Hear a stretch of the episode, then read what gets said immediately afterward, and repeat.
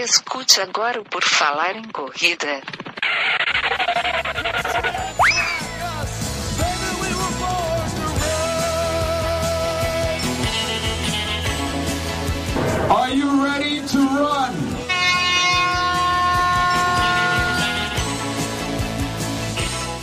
Estamos começando mais um episódio do podcast do Por Falar em Correr, queridos ouvintes. Novamente, sim, estamos aqui mais um episódio. A gente não para toda segunda-feira, sempre está tendo um episódio aí semanal para você escutar. O meu nome é Augusto, estou aqui novamente comandando essa abertura, esse podcast, para fazer as perguntas para o meu convidado de hoje, que é César Augusto, coach lá da MPR. Tudo bom, César? Seja bem-vindo. Obrigadão pelo convite. Quando você me convidou, a gente trocou umas ideias e obrigado pelo, pelo espaço para poder falar aqui. Eu até brinquei com os meus alunos, né? Eu falei, bom, se ninguém tiver fazendo o que fazer aí, vai lá me ouvir falar e é isso aí. Isso aí, tem que vir aqui ver o coach, senão depois o treino lá vai estar intervalado 10 de 1 km a 3 para 1 e você vai ter que fazer isso. Então é bom que eles estejam acompanhando tanto a live quanto o podcast depois. E o pessoal que está ouvindo os podcasts aí, eles devem ter reparado que os últimos episódios, por coincidência ou coisas assim que acontecem, a maioria está sendo com treinadores. Então você vai pegando lá 2021, principalmente, tá, tô falando com treinadores, basicamente. É, não foi nada programado, mas é legal que daí a gente vai conversando aí. Sempre dá para falar bastante de corrida e hoje nós vamos falar de corrida, sim, né? Obviamente. E vamos começar aqui, César. Se apresenta para nós. Quem que é o César Augusto? Cara, César Augusto é um é um cara normal. É, tenho 41 anos. É, sou formado aí basicamente há 21, 22 anos. Cara, um apaixonado por corrida. Me apaixonei por corrida. A minha história vem de muito antes. Eu acho que a gente vai falar disso daí. E, cara, tenho pós-graduação em treinamento esportivo, fiz uma pós-graduação também em psicologia do esporte, é, para aliar a parte mental à parte física. Cara, e sou um corredor apaixonado também. É, não romantizo tanto a corrida, né? Tem gente que romantiza demais a corrida. Eu sou um corredor raiz, mas que já me adapto um pouco mais à realidade de hoje, à tecnologia e tudo mais. E, cara, sou apaixonado por corrida, maratonista, já fiz Ironman, já fui triatleta. A gente vai, acho que a gente vai ter muita coisa para conversar aí sobre quem é o César. Mas basicamente isso, né? E hoje, sócio da MPR, né? E abril, mês de abril, faço 21 anos de MPR, ou seja, é, tem uma longa estrada aí dentro da MPR. Sim, ó, então, vamos falar de todas essas coisas aí, mas antes da. Vamos, vamos tentar fazer a cronologia, a linha do tempo, né? O César, menininho lá, ele já praticava esporte, corria, como é que era? Ou era um menino mais sedentário? Não, sempre fui fisicamente ativo. É, a minha família, meu pai e minha mãe sempre me colocaram para praticar esporte. E eu acho que, como toda criança da minha época, pelo menos, né? a primeira prática esportiva era a natação. Ah, natação é bom para tudo, joga o moleque dentro da piscina e vamos ver o que, que sai. E, pô, eu nadei até é, a minha fase de adulto, óbvio, né? Não é, totalmente regrado, mas teve uma época que, pô, tentei ir para a parte mais competitiva, nunca fui um cara muito bom de resistência na natação, sempre era. Eu tenho 1,88m, então, tipo, ah, desde moleque me destacava pela altura eu era sempre aquela, aquela espiga de milho dentro da molecada. Então, ah, porra, vou nadar 50 e 100 metros livre. É, nunca fui um atleta bom de natação, mas eu sempre fui muito esforçado, né? Mas já pratiquei judô, enfim, sempre fui fisicamente ativo, né?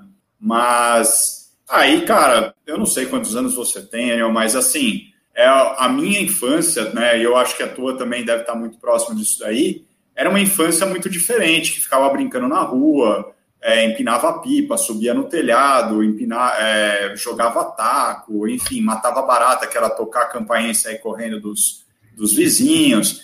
Então, eu sempre fui um cara muito fisicamente ativo, né? Então, nunca tive, sempre tive essa constituição física de ser magrinho, nunca tentei ser fortinho. Aliás, já tentei uma época de ser fortinho, depois a gente fala disso daí mas sempre muito magro, sempre muito muito fitzinho assim. Mas é, isso daí é a história de infância.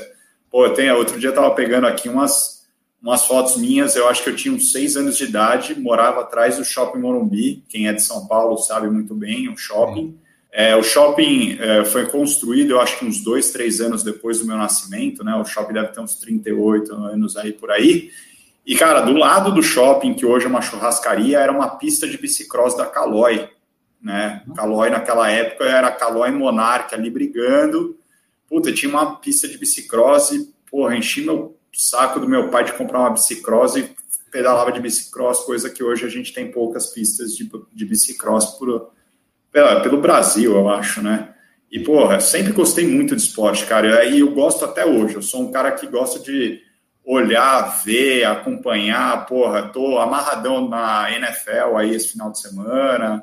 E, cara, eu sempre fui assim. Esse é, foi o César de, de, de, de garotinho. Então, essa, esse gosto todo pelo esporte não, é, não tinha outra alternativa senão fazer educação física, foi isso? Não, não, não. Pelo contrário, cara. Tipo, me lembro super bem, época de colégio, é, terceiro colegial.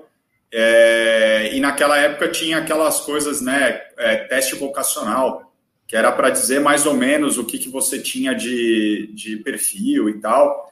E é, a família do meu pai, uh, meu tio é juiz aposentado, juiz federal, e meu primo, eu tenho alguns primos, né? Eu tenho dois gêmeos, uma mulher e mais um mais novo, que tem a minha idade. E um deles também é juiz, né? E a, a minha prima é advogada. Então, assim, a família do meu pai é muito por, esse lado de direito. E eu sempre vislumbrei muito esse lado da advocacia, porque naquela, naquela época era tipo, nossa, os caras são juízes, são super bem sucedidos, e assim eu acho que eu né, vou ganhar dinheiro, enfim, naquela época era muito mais esse pensamento. É, e, cara, eu sempre eu era muito frustrado com uma coisa. Eu sempre levava o meu tio é, até o aeroporto para ele visitar meu primo que morou muitos anos nos Estados Unidos. Então eu era aquele moleque que ia para o aeroporto e ficava dando tchau para os outros, né? Que tinha essa época aí, né? Hoje em uhum. dia nem os pais nem levam a molecada para o aeroporto, manda no Uber e tá beleza. E eu, eu não, não, a gente ia, ficava dando tchau, né? Tinha aquele paredão de vidro, ei, olha lá, tá indo embora, aí chorava. É, e eu tinha uma coisa muito impactante que eu sempre olhava para aquilo e falava, meu, quando é que eu vou viajar para fora do país, né? Nessa época de, de faculdade, uma das coisas que eu pensei em fazer era turismo. Porque na minha cabeça, opa, turismo eu vou viajar, eu vou ser o carinha da bandeirinha da tia, tia Augusta, né? Tipo na Disney, alguma, alguma coisa do gênero. E a educação física também estava em jogo, porque eu gostava de fazer esporte. Mas, cara, no, no final do teste vocacional, o cara foi muito enfático comigo, né? E isso ele me chamou, né? Não ficou falando na frente de ninguém. Ele falou assim: ó, é o seguinte, você quer ser juiz, quer ser advogado, você pode ser, você pode levar jeito, porque você é meio quadrado, né? Tipo, eu tive sempre uma educação muito pautada aí pelos meus pais. Então, eu acho que eu me daria bem nessa, nessa coisa de ser juiz ou ser advogado. Mas ele falou: ó, você vai viver de terno e gravata e talvez não seja nunca feliz. É, você quer fazer turismo? Porra, cara, você é comunicativo, fala, conversa, não tem problema. Você também pode ser feliz. Mas, ó, vou te falar uma coisa. Você tem muito mais esse lado da educação física e você pode ter certeza, e essa frase eu nunca me esqueço você pode ter certeza que a educação física te trará o turismo que você está buscando. Cara, isso ficou na minha cabeça, né? E assim, porra, como é que. Na, na hora, sabe o que, que eu pensei nesse turismo? Eu falei, cara, eu vou ser professor de ginástica de transatlântico, né? Vamos lá, ginástica, hidroginástica para as velhinhas, pô, é o único jeito de eu viajar. E é, escolhi, né? Fiz o vestibular, passei é, para educação física em duas faculdades, é, fiquei por pouco na USP.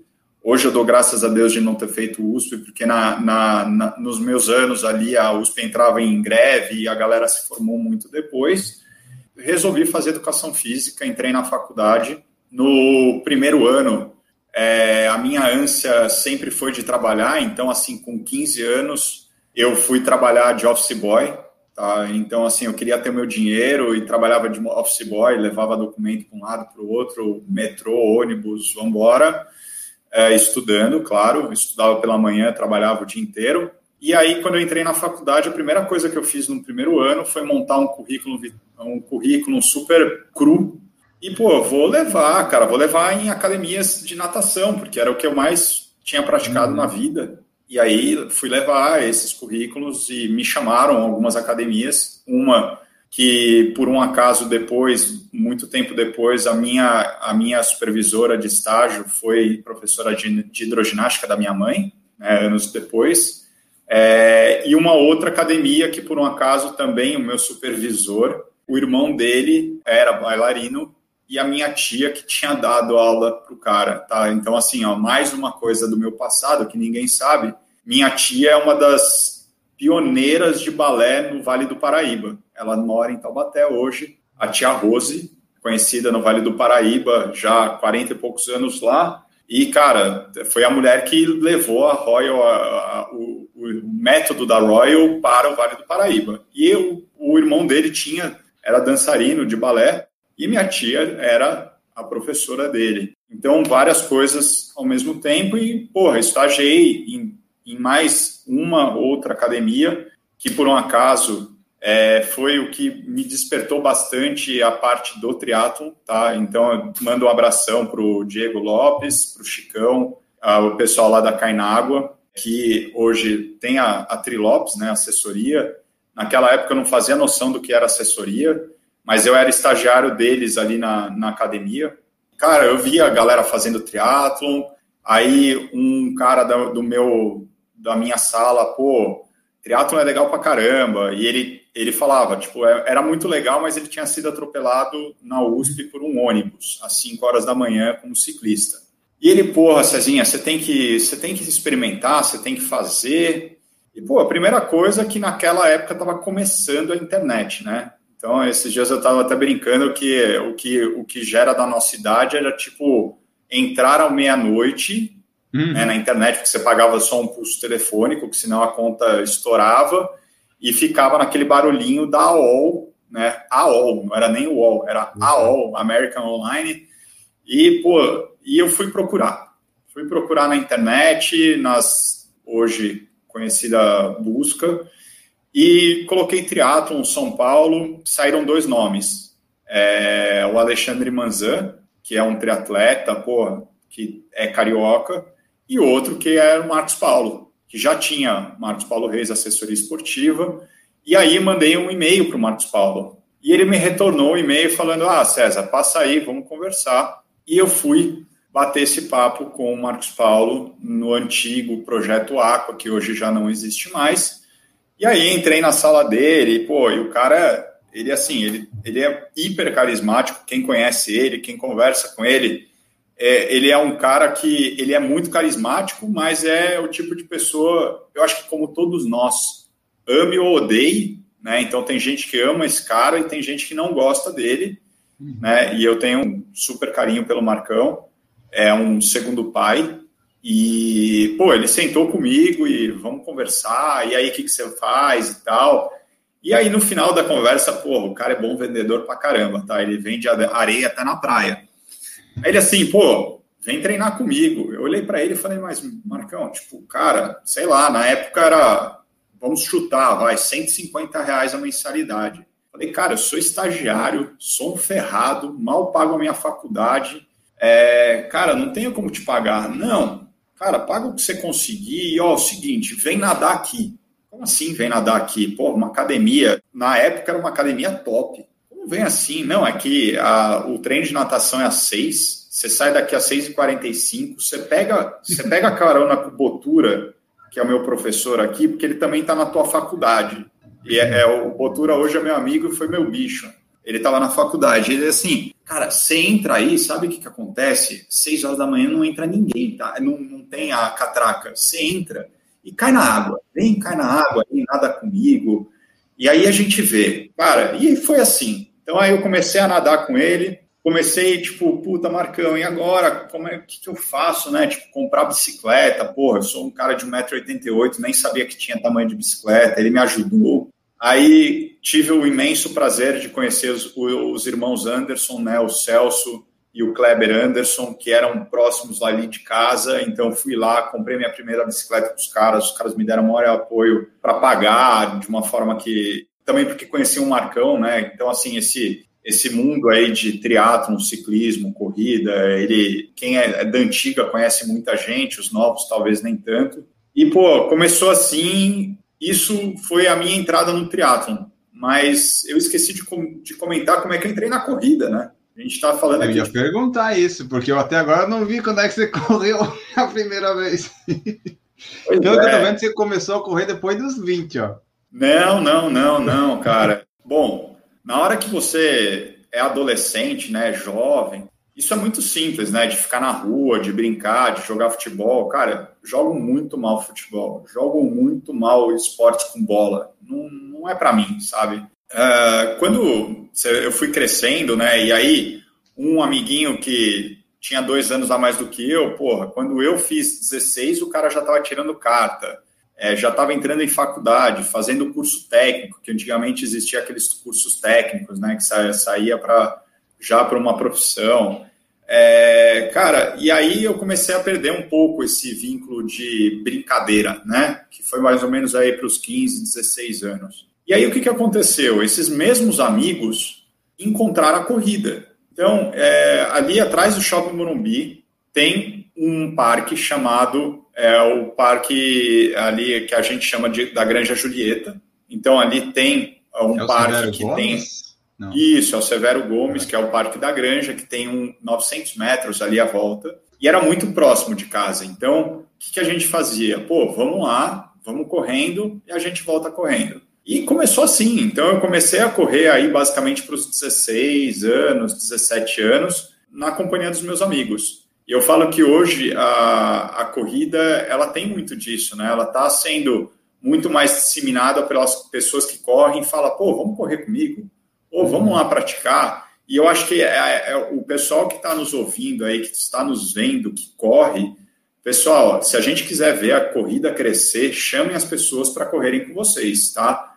Mas assim, também criem uma, uma experiência bacana, né? Ou seja, não é hoje eu corro num ritmo que de repente eu combino com alguém e quero que ele corra no meu ritmo. Não, deixa eu correr no ritmo dele. Se quiser caminhar, vamos caminhar, mas vai ter aquela coisa do bate-papo, né? Hoje menos por causa dessa pandemia, mas assim, de estar tá naquela, naquele círculo de amizades, né? E aí eu comecei a correr aí, tá, Enio? Então, cara, eu comecei a correr aí basicamente para os 16, 17 anos acabava sempre correndo 5, 6 quilômetros, 10 quilômetros. E nunca me esqueço também quando foi o meu primeiro treino da MPR. Poucas vezes eu tinha ido até a USP, que era de uma outra forma naquela, naquela época. E aí o Marcos Paulo me colocou para correr com algumas pessoas. É, duas delas eu me lembro muito bem, três. O Marcelo Junqueira, que depois virou meu aluno, é, o Galvão, que, é da, que era da Latin Sports e hoje faz o Ironman, é, e o Monteiro, que é um dos caras que, que é lá de trás mesmo, um dos, dos, dos raízes MPR que recebia é, no pano de padaria, no papel de padaria, a planilha do Marcos Paulo. Cara, aí ele chegou e falou: ó, vai com esses caras aqui, você vai dar uma volta de, sei lá, 6 quilômetros, eu acho que era 6. Puta, cara, mas assim, eu não, eu não entendi o que, que era ritmo, não sabia o que, que era ritmo. Só sei que no final, é, na hora que eu entendi o que era ritmo, eu tinha feito uma volta de 6 para 5 para 1. Mas assim, sei lá, eu me lembro de ter respirado no, no, início e terminado de respirar no final da volta. Tipo, falei, cara, podem ir embora porque eu não estou conseguindo, eu tô passando mal. Né? E nessa época o Marcos Paulo ele era muito raizão, cara. Tipo, era muito roots a parada, assim. Era tipo seleção natural. Vai lá, vai enfiar porrada. E aí eu, nossa, parei na, na sarjeta ali, fiquei uma meia hora e fui embora dali. Mas então eu tô hoje com 41, desde os 16 eu corro. Então, basicamente, aí 25 anos, 24 anos, 25 anos, eu sou um corredor. E fui aprendendo. Esse começo aí você não treinava ainda, né? Acho que quando você conheceu o Marcos Paulo, que talvez você começou a treinar e, né, de fato. E quando fez educação Exatamente. física, provavelmente. Exatamente. É, eu, eu comecei a treinar, treinar corrida. Eu corria, né? Que não era treinar corrida. O treinar corrida, basicamente, eu comecei a treinar corrida quando eu conheci o Marcos Paulo. E aí ele me orientou. Porque o fato de correr não significa de você treinar corrida, né? Então, assim, eu não tinha orientação, era, era o que dava na telha, ou era o que eu aguentava com os amigos, né? E depois desse ponto, Aí que eu aprendi que, tipo, na época não existia GPS, então era o famoso Polar, que até hoje existe, mas era só o monitor de frequência cardíaca, aquele polar que só marcava. É, você tinha que tocar na fita, porque aí ele marcava a frequência, na hora que você tocava, ele mudava para o cronômetro e voltava para a frequência. E eu me lembro muito bem de correr ali pelas ruas do Shopping Morumbi, e eu conhecia todos os guardinhas do shopping, porque aí eu corria no estacionamento, né? Opa, opa. Às vezes os caras brigavam comigo, pô, você tá correndo no meio do estacionamento, aí, cuidado tal. É... Mas foi assim que eu comecei a correr, com orientação, foi basicamente aí, eu acho que com orientação a partir dos 19, 20 anos, que foi quando eu conheci o Marcos Paulo mesmo. Então, é, foi com 19, foi, porque eu treinei dois anos antes de, de começar a trabalhar na NPR mesmo, eu estava é, já na faculdade no primeiro ano, mas é, ainda não estava trabalhando com ele. Ah, então, meio que a tua história de treinar corrida MPR meio que juntou, porque, pelo que eu entendi, então tu não era nem formado ainda, tu já estava na, na MPR, né? Já foi contratado, já, já ficou lá e tá aí até hoje. É, pô, eu, são umas histórias muito engraçadas, né? Porque do nada o Marcos Paulo me liga uma vez para a galera entender como é que era antigamente. Galera, não tinha e-mail, era o início do e-mail. Então, assim, pouquíssimas pessoas tinham e-mail, mas todo mundo meio que tinha fax em casa tinha fax. Então, eu me lembro que nessa época minha, minha planilha chegava por fax. Uma vez por semana chegava lá uma planilha por fax e você tinha que memorizar ela, né? Porque o papel de fax você deixava no sol, apagava. Tinha que memorizar, né? Ou então escrever a caneta em cima. E aí, uma vez, Marcos Paulo pegou o telefone e falou: César, cara, preciso falar com você. É, vai num treino quarta-feira de manhã no Parque Ibirapuera. Tá, que a gente ficava nos Amigos da Marinha, que era uma praça ali de 500 metros. Falei, pô, beleza, fui lá, ele falou, ó, oh, quero que você comece a trabalhar comigo, quero que você venha estagiar, gostei de você, é, pô, eu quero que você venha, e aí, você tá afim? Falei, pô, na, na hora, tá, é, eu mal conhecia pessoas ali dentro da MPR, né, porque eu tinha que, não tinha dinheiro, não tinha dinheiro para pegar ônibus todo dia para ficar indo para o treino, então eu treinava muito sozinho, mas eu vi naquela equipe um tremendo potencial.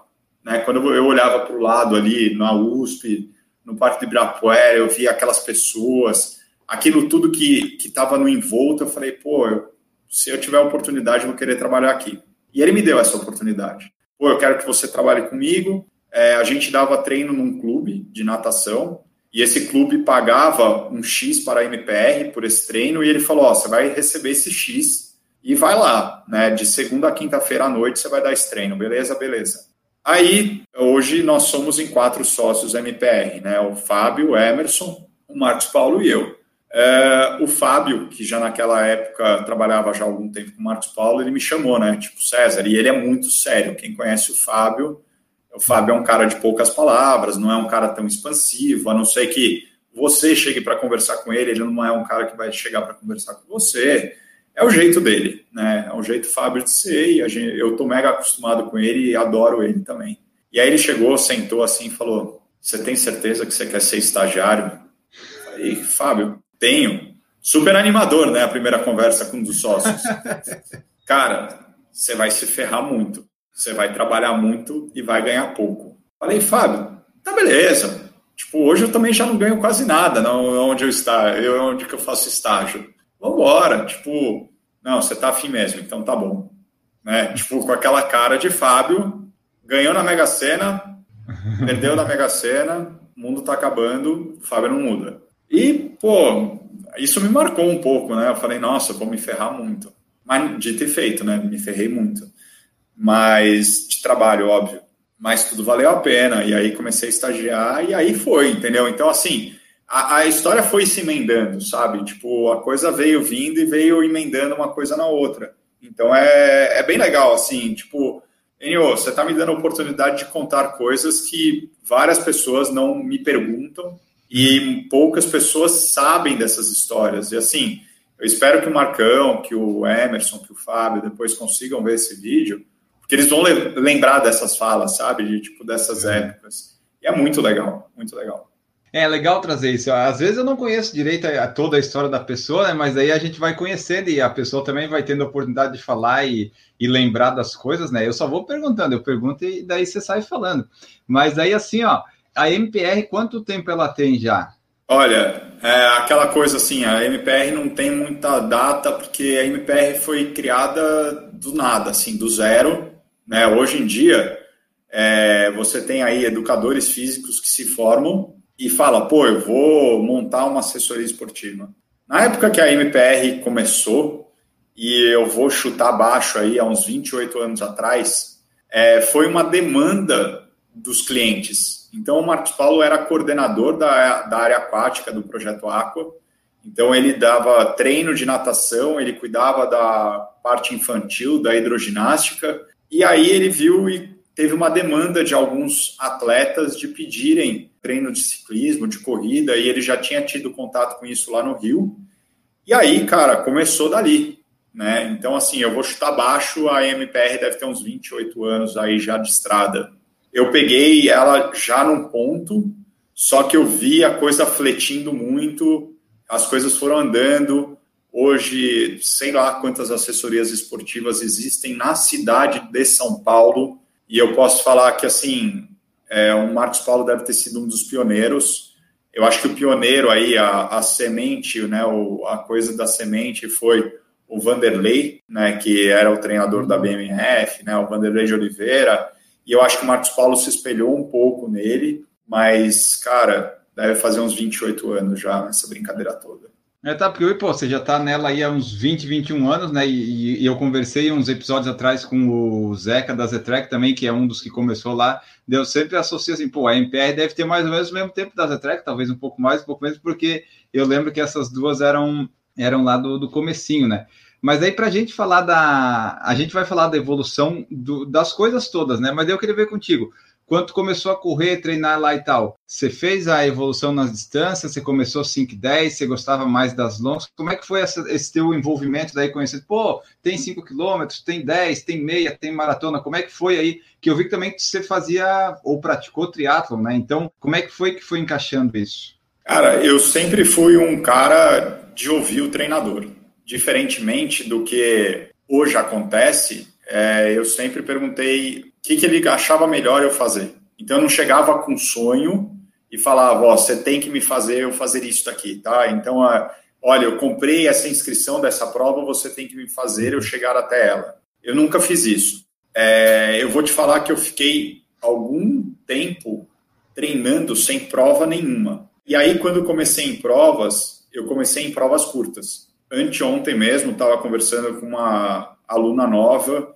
e por um acaso o pai dela era um dos conselheiros da extinta Corpore. Aí a gente trocando ideia, porque a gente tem mais ou menos a mesma idade, ela assim, pô, mas você se lembra da Corpore de Natal? Sabe aquelas as, as provas muito emblemáticas que existiam e que hoje não existem mais, eram as provas que eu fazia, até porque o Marcão até tipo meio que disponibilizava uma inscrição por estar ali junto à Corpore. Então, porra, César, pega aqui essa inscrição eu nunca tive muita ansiedade de fazer provas longas. Eu sempre fazia as provas mais curtas, tanto que eu apanhava muito no Troféu Brasil, né? Porque assim, eu, eu nesse primeiro momento da MPR, de MPR, até mais ou menos o ano de 2002, eu pratiquei muito triatlon na MPR. E eu fazia muito os shorts de Santos.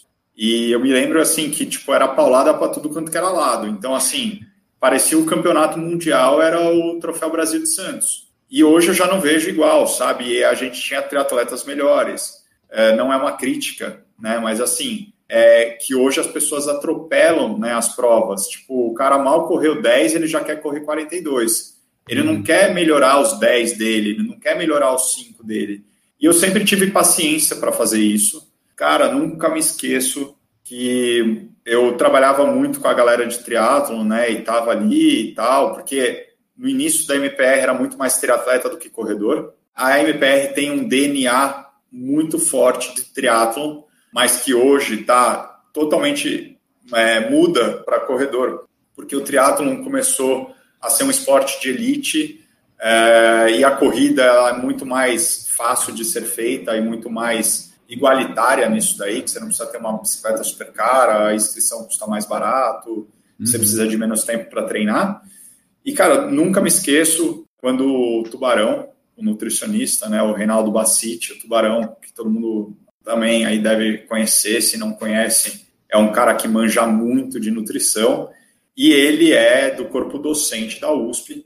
E aí ele chegou e, eu nunca tinha feito uma prova longa, tá, de triatlo, mas ele chegou e falou, ó, oh, galera, Marcão, eu estou precisando fazer um estudo é, lá na USP e eu preciso coletar sangue durante uma prova de triatlon. E eu arrumei a USP para gente no domingo. Quem tiver lá com a lista vai poder entrar. E eu arrumei. A gente vai nadar na raia, que é onde que acontece as provas de triatlon ali na, na USP.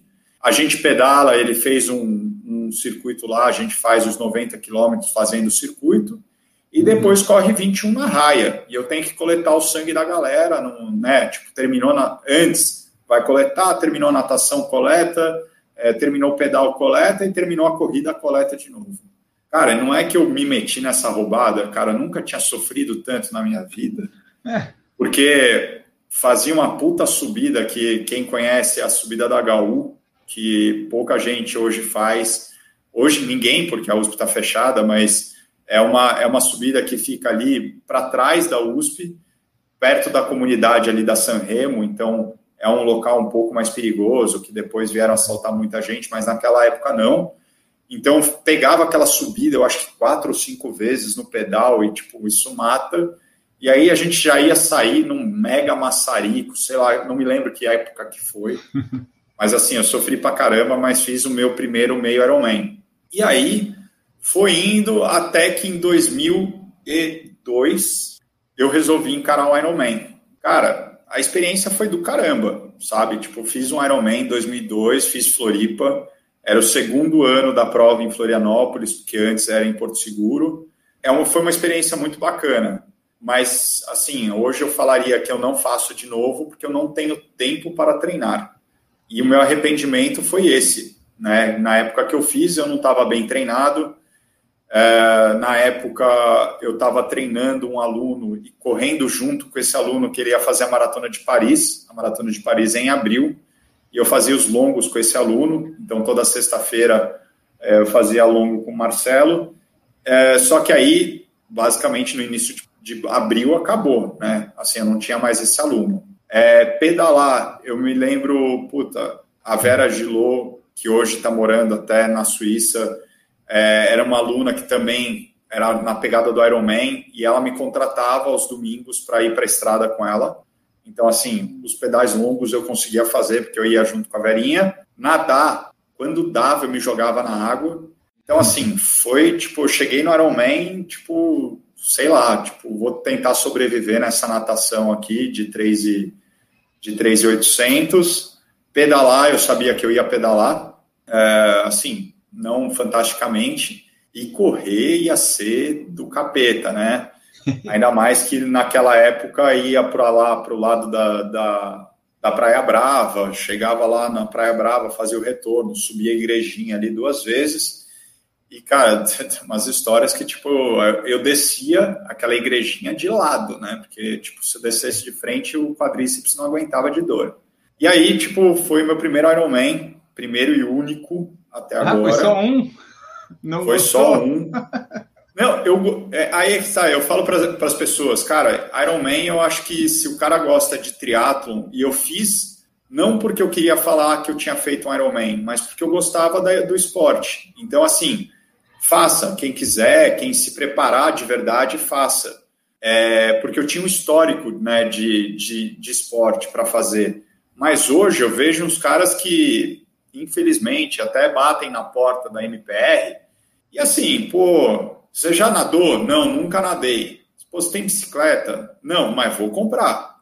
Mas, ó, já estou inscrito aí, ó, para 2022 o Ironman já tá pago, meu amigo. Mas você nunca fez uma prova short, né? Tipo, não tem a vivência, não tem o jeito. E aí, talvez, talvez, aí posso estar tá, tá sendo super errado, talvez essa pessoa não tenha a melhor experiência no triatlo. Então, assim, tudo que eu fiz no triatlo, eu tenho as melhores experiências. Até o meu Ironman, pô. Eu me lembro que no dia seguinte eu fui lá para a premiação, lá para as vagas do Havaí. Cara, eu pulava, pulava, porque eu conseguia pular, porque eu torcia uhum. pelos caras que estavam treinando comigo e que tinham ganhado a vaga. E eu pulava. Pô, você ficou com dor muscular? Não, não fiquei com dor, mas, tipo, não, não andava lá na, no Ironman. Tipo, não, não tinha jeito. Não estava preparado para isso. Então eu falo, tenho vontade de fazer um, um Ironman de novo? Tenho, tenho sim. Quando eu tiver dinheiro e tempo para treinar. Essas duas coisas, tá? Dinheiro e tempo para treinar. Se eu tiver, vou embora. Enquanto isso, não tenho nenhum dos dois. Então, vai ficando para depois. É, aí depois de 2002, cara, uma coisa que eu peguei muito bode foi gel, por exemplo. Porque no Ironman, sei lá quantos mil géis eu tomei ah, durante a prova. Eu peguei bode, eu não conseguia olhar para, na época, o Power Gel. E dava Isso náusea. é uma ótima forma de fazer dieta, né? Se você quiser parar de comer chocolate, por exemplo, você come chocolate adoidado até se enjoar, aí você melhora, você nunca mais vai ter esse problema. Com gel também, ó, funciona.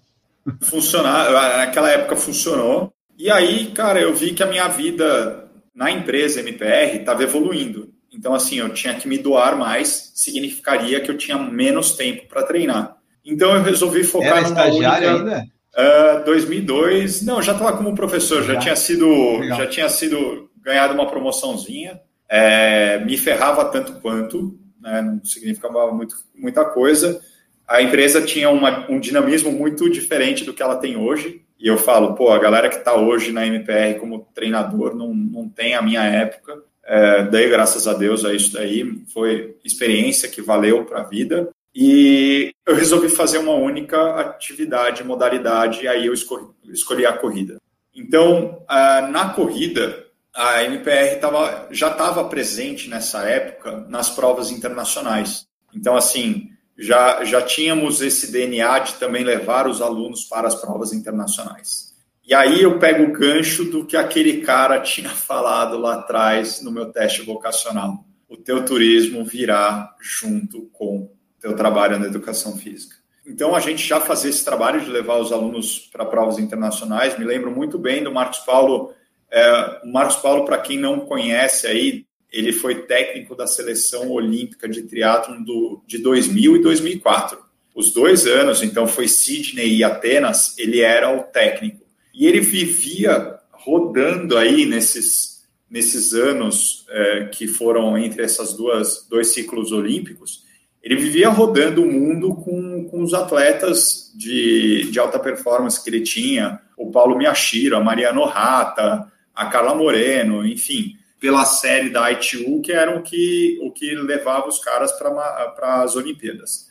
Eu resolvi focar na minha corrida, né?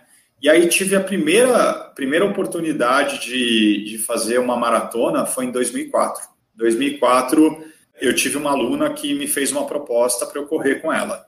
Né? Então, assim, foi uma proposta de trabalho, a Paulinha Silveira, é, foi uma proposta de trabalho, era o primeiro ano que a MPR estava indo grande para Chicago, mas grande mesmo, e em 2003 já tinha já um casal que ela era brasileira, ele era gringo, que era conhecido de um aluno nosso que fazia uma fez uma puta festa e ele todo ano queria dessa festa.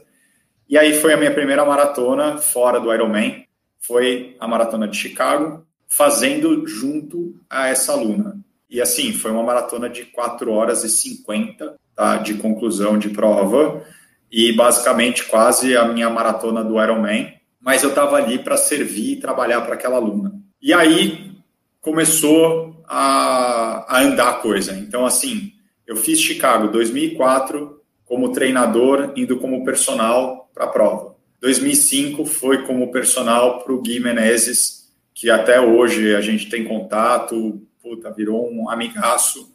É, 2005, 2006, 2007 e 2008. Então, eu fiz cinco vezes Chicago, a maratona. É, o único ano que eu fiz para mim foi em 2008. Então, assim, os quatro anos que eu fiz anteriormente, eu fiz com aluno.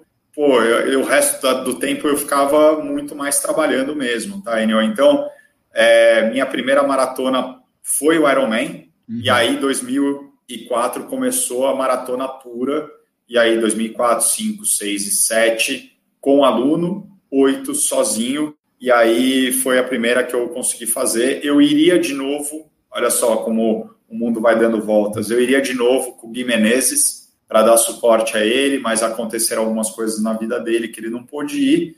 Eu falei, Gui, cara, minha viagem tá toda pronta, tal. Na época eu tava até namorando com uma menina que tava indo junto com a filha, sabe aquelas coisas?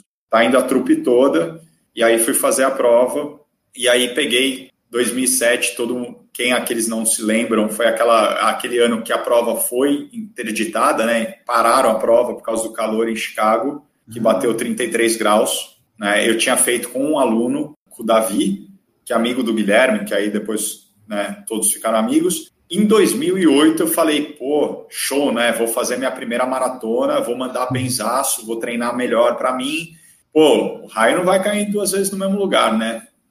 Cai. O raio cai em dois, duas vezes no mesmo lugar. Chicago 2018, 31 graus na cachola, não, inter, não pararam a prova, não paralisaram. 8, 2008, fez 31 graus, graças a Deus não pararam a prova, e aí foi a minha melhor maratona até então. Eu tinha feito, eu, se eu não me engano, foi 3,20 ou 3,21. Foi a minha, minha, minha maratona solo.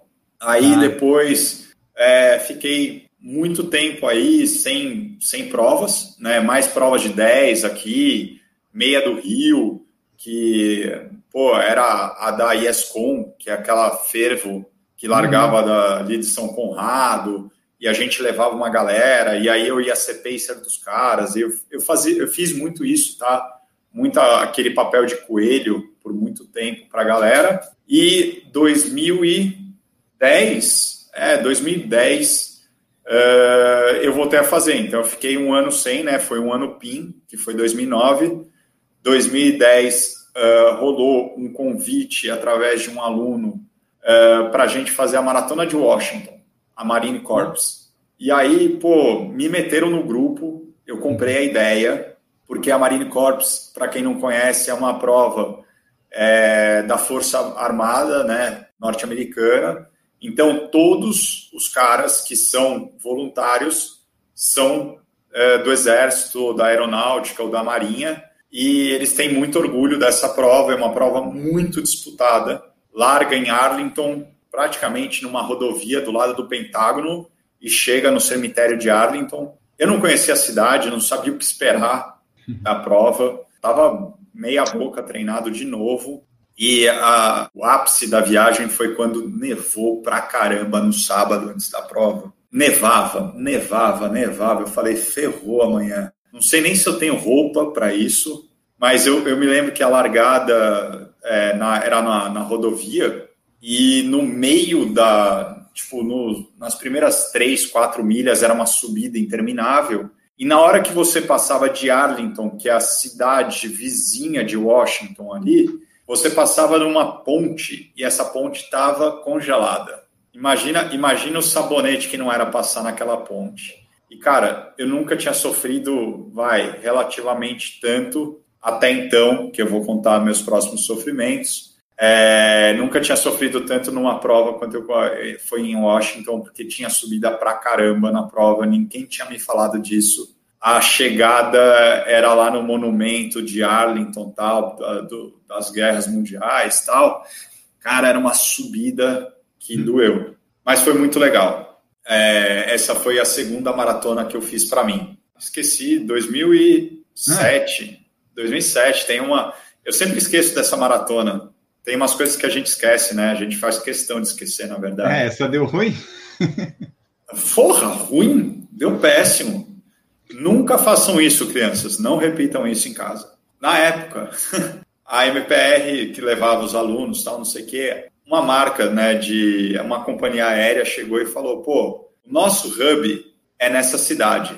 Pô, vocês não querem mandar um profissional de vocês para lá e ele faz a prova?" E aí eu tinha visto que tinha maratona e meia na cidade, Atlanta, e tinham as duas distâncias.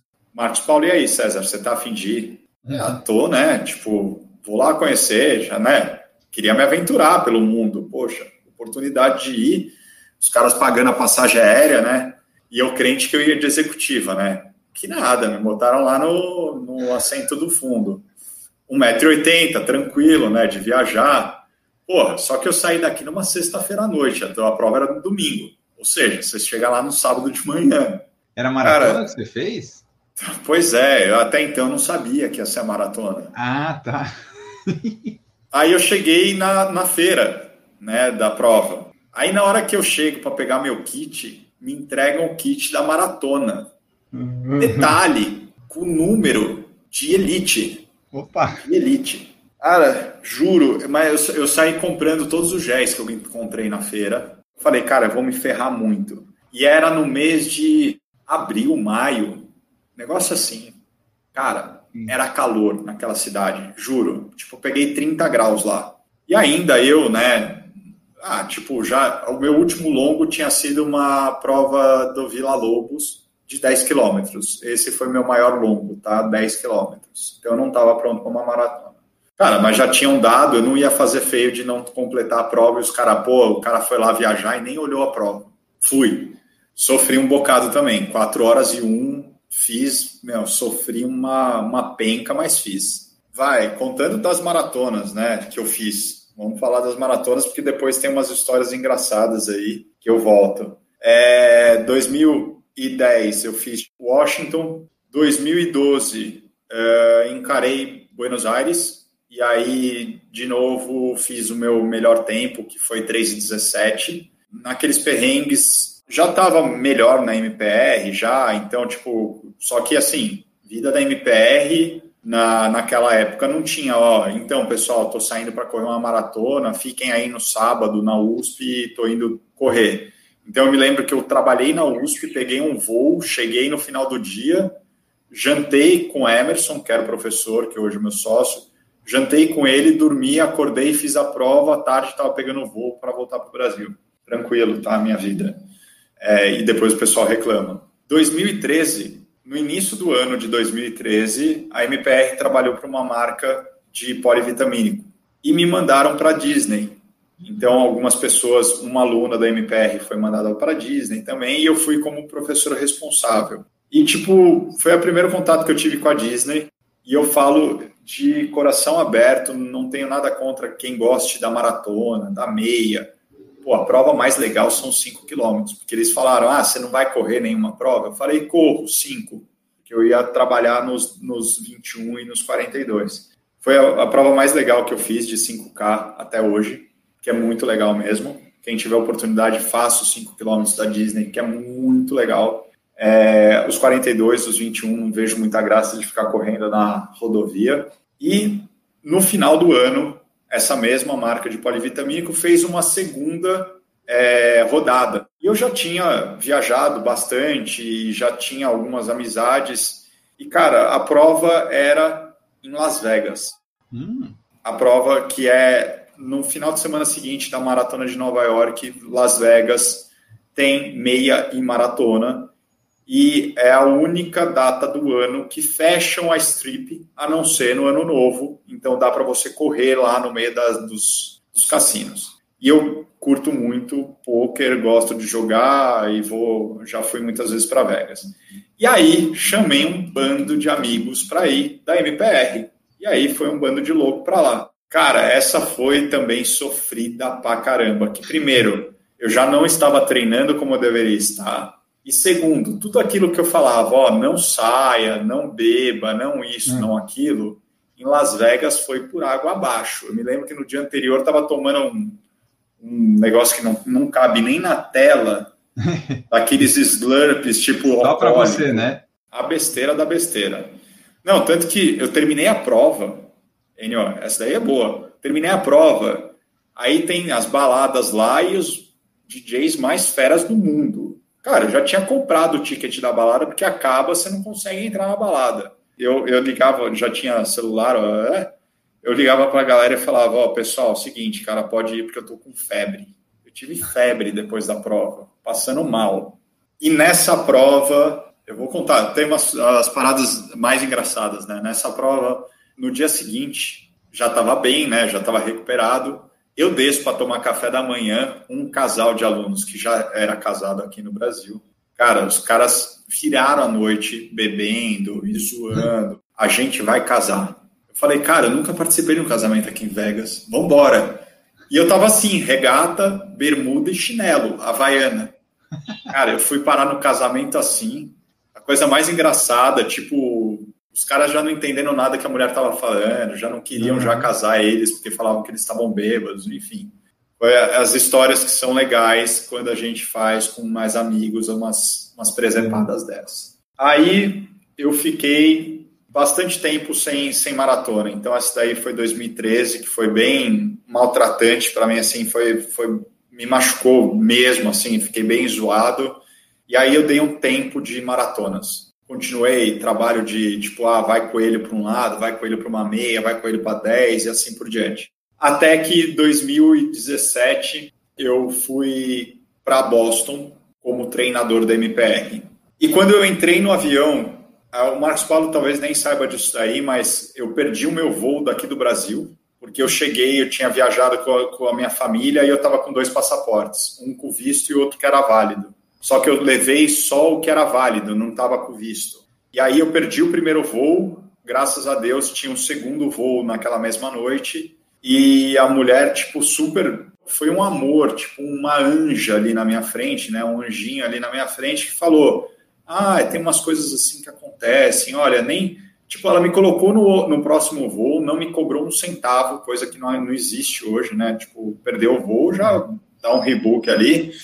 Ela não me cobrou nada. Enfim, na hora que eu peguei o voo de Miami para Boston, cara, eu já senti uma energia diferente. Tá? Sabe quando eu, eu sou um cara que sou muito dessa coisa de energia, de vibração, de coisas boas, cara. Eu senti aquela energia boa no, no avião, porque eu via os caras entrando com aquela jaqueta que hoje a galera gosta de comprar para falar que foi para a prova. Cara, essas pessoas elas tinham a jaqueta muitas vezes de, sei lá, 10 anos atrás e ela só ia colocando os adesivos das próximas que ele já tinha feito. E entrou um cara que, meu, me deixou louco, porque ele, tipo, sei lá, as costas dele inteira tava com patch. E, pô, todo mundo sabe que essa prova o cara tem que ter qualifying. Então, esse cara era muito bom. Então, todo ano ele tinha qualifying. E na hora que ele entrou, mais uns três caras do, do voo aleatórios começaram a cumprimentar ele. Eu falei, cara, essas pessoas estão sempre, né? Esse círculo de pessoas que está indo para essa prova está sempre ali.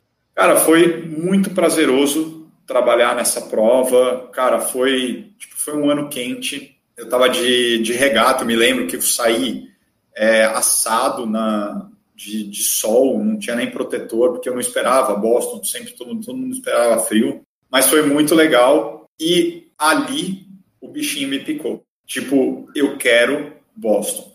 Eu quero fazer o qualifying de Boston. É, a MPR já estava com a Adidas. Eu sei que a prova é Adidas. Até hoje ela é Adidas mas eu não queria ir pelos meios de tipo, ah, eu quero ganhar essa inscrição para ir. Não, quero fazer por merecer. Não digo que esteja errado, tá? Pô, se alguma marca me desse uma para uma prova que de repente era quase impossível de ir ou que eu não achasse que fosse possível, eu iria. Tá na regra ali, pode ir, hum. tem pacote, dá para comprar, pode ir. Mas eu quis fazer por merecer.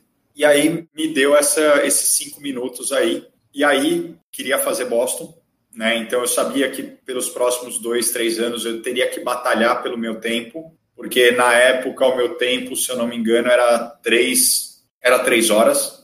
Então, tipo, pô, eu tinha pra que ser sub 3. sub 3, mas o teu melhor era 3 e 17, alguma coisa assim, não era? É, exatamente, é isso aí. Né? Então, assim, eu sabia que se eu quisesse baixar esses 17 minutos, eu teria que batalhar uns três anos, pelo menos, e trabalhar com afinco, e talvez não conseguisse, tá? Era, era batalhar, vamos, embora. Ficou isso na minha cabeça. Na metade do ano de 2017, me deu cinco minutos e eu falei, eu quero completar as majors agora, né? As sonhadas grandes seis. Então, eu já tinha corrido Chicago cinco vezes, que não faltava vezes de ir. Aí faltavam as outras, né? São seis, eu só tinha uma. Então, faltavam mais cinco aí nessa, nesse balaio. No meio de 2017, quando me deu esse estalo, uh, eu fiquei sabendo que Londres abririam as vagas de caridade. E eu sou super fã desse tipo de ação, sabe? Tipo, olha, eu vou doar o dinheiro, não vou doar. Não, eu não vejo como doação, tá? É o trabalho dos caras, mas a agência de viagem, eu preferi doar o meu dinheiro ao invés de pagar um pacote. Ainda assim, saía, mais barato na época. E eu escolhi uma instituição e, pô, fiz a minha inscrição para Londres 2018.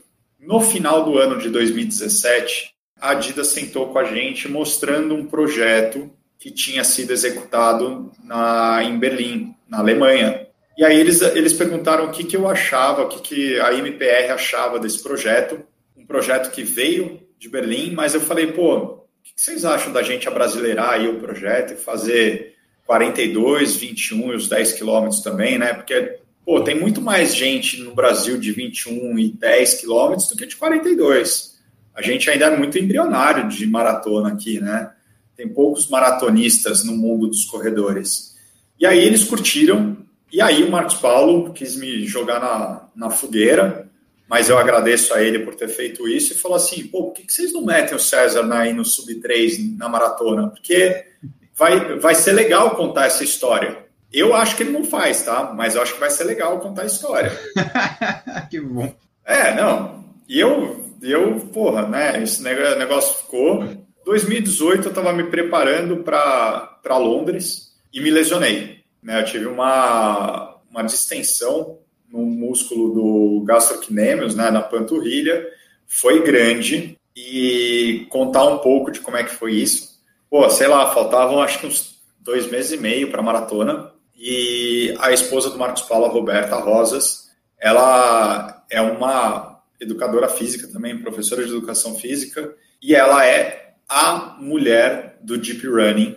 Deep Running, para quem não conhece, correr na água, mas com uma técnica tal, e ela tinha, ela dava treino numa piscina, e lá foi o César para pelo menos três vezes na semana para a piscina. E, tipo, eu, eu, eu me divertia, porque era uma galera mais velha, os lesionados e as grávidas, tá? Ah, é verdade, então, assim, bem isso é, os lesionados, as grávidas que eram corredoras que estão ali no DIP e os lesionados que eu estava fazendo parte, alguns jogadores de futebol, porque a Roberta trabalhou no São Paulo Futebol Clube, fazia essa área de recovery com uh, o Deep Running, com os atletas da, da, do time principal.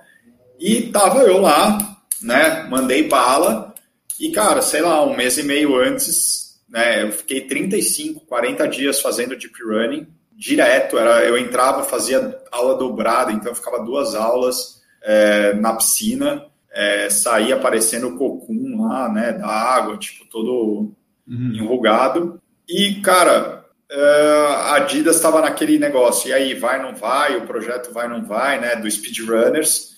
E aí, tipo, meio que eu joguei para os caras, falei, olha, é o seguinte, galera, eu tenho essa prova, é, eu sei que eu não estou no meu melhor, mas eu quero fazer o meu melhor. Tá? Então, assim, eu quero fazer o meu melhor lá em Londres. Estou no projeto, no Speedrunners ou não? Ou vocês já declinaram a ideia de ter o César no projeto Speedrunners? César, você quer estar tá no projeto, você quer fazer parte. E deixando muito claro que o projeto no primeiro ano do Speedrunners eram pessoas que já tinham é, já uma sinergia com a marca, já tinham uma, um casamento com a marca. Teve muita gente, ah, mas por que, que não chamaram atleta tal? Por que, que não chamaram fulano? Cara, era um projeto de dentro da Adidas, tá? Então pegaram corredores que já, já tinham uma relação, um relacionamento com a marca. E aí, pô, os caras falaram, se você topar, você tá dentro. Eu falei, então tá. Eu não, tinha, não tive meritocracia nenhuma para entrar no, no negócio. E sim a só minha vontade. Aí, chavinha virou. E eu falei, cara, eu vou fazer o meu melhor mas não o meu 110%, porque eu tenho que voltar de Londres sem me machucar e fazer um novo ciclo para Berlim, porque aí é, era Berlim.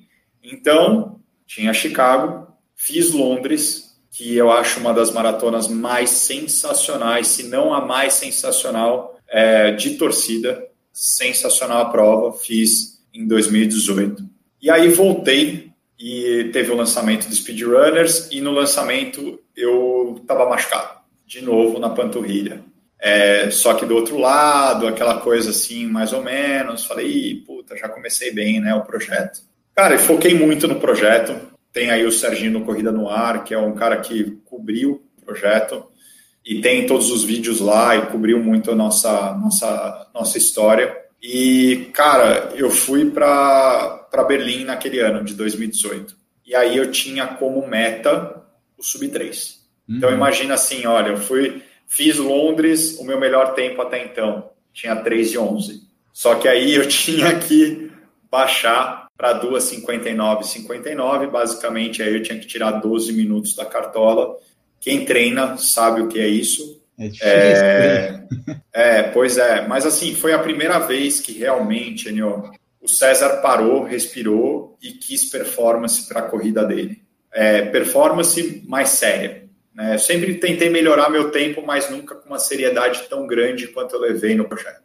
Me dediquei no fortalecimento, me dediquei na minha alimentação, me dediquei aos meus treinos, é, me dediquei a sono. Brincadeiras à parte, eu brincava que meio que nos últimos três meses de projeto eu era meio que um cara antissocial, não queria sair com ninguém, eu queria dormir, queria treinar, só pensava no treino, como é que eu ia treinar, como é que eu ia me recuperar, como é que eu ia fazer as coisas. 2018, Berlim, meti duas 57, 53, basicamente dropando aí 13 minutos de tempo, né? Derrubando 13 uhum. minutos. Eu saí para fazer o sub 3, é, tinha mais gente comigo e o Marcos Paulo só grudou nos caras e falou: Ó, oh, gruda nele, que pelo menos prova ele sabe fazer. Talvez ele não faça.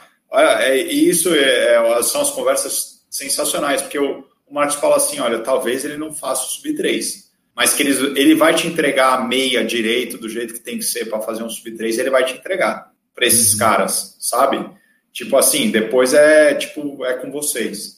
Mas foi sensacional porque quem saiu junto é, foi o Fê Franco, que era um deles, que depois já foi para frente, porque o cara ele corre muito mais do que eu, é, já estava correndo muito mais mas ele tinha um problema muito mais de estratégia de prova, né? Um problema muito mais de como a, a mente dele vai encarar isso e, e, um outro e um outro aluno. E pô, tanto os três fizeram sub 3. Então assim, os três que saíram, os três fizeram. Essa foi a minha terceira major. Aí 2019, com esse tempo que Berlim foi uma semana antes do que era. E aí lá em Berlim mesmo, na segunda-feira, é, era o último dia para fazer a inscrição de Boston. Eu já tinha passado a categoria.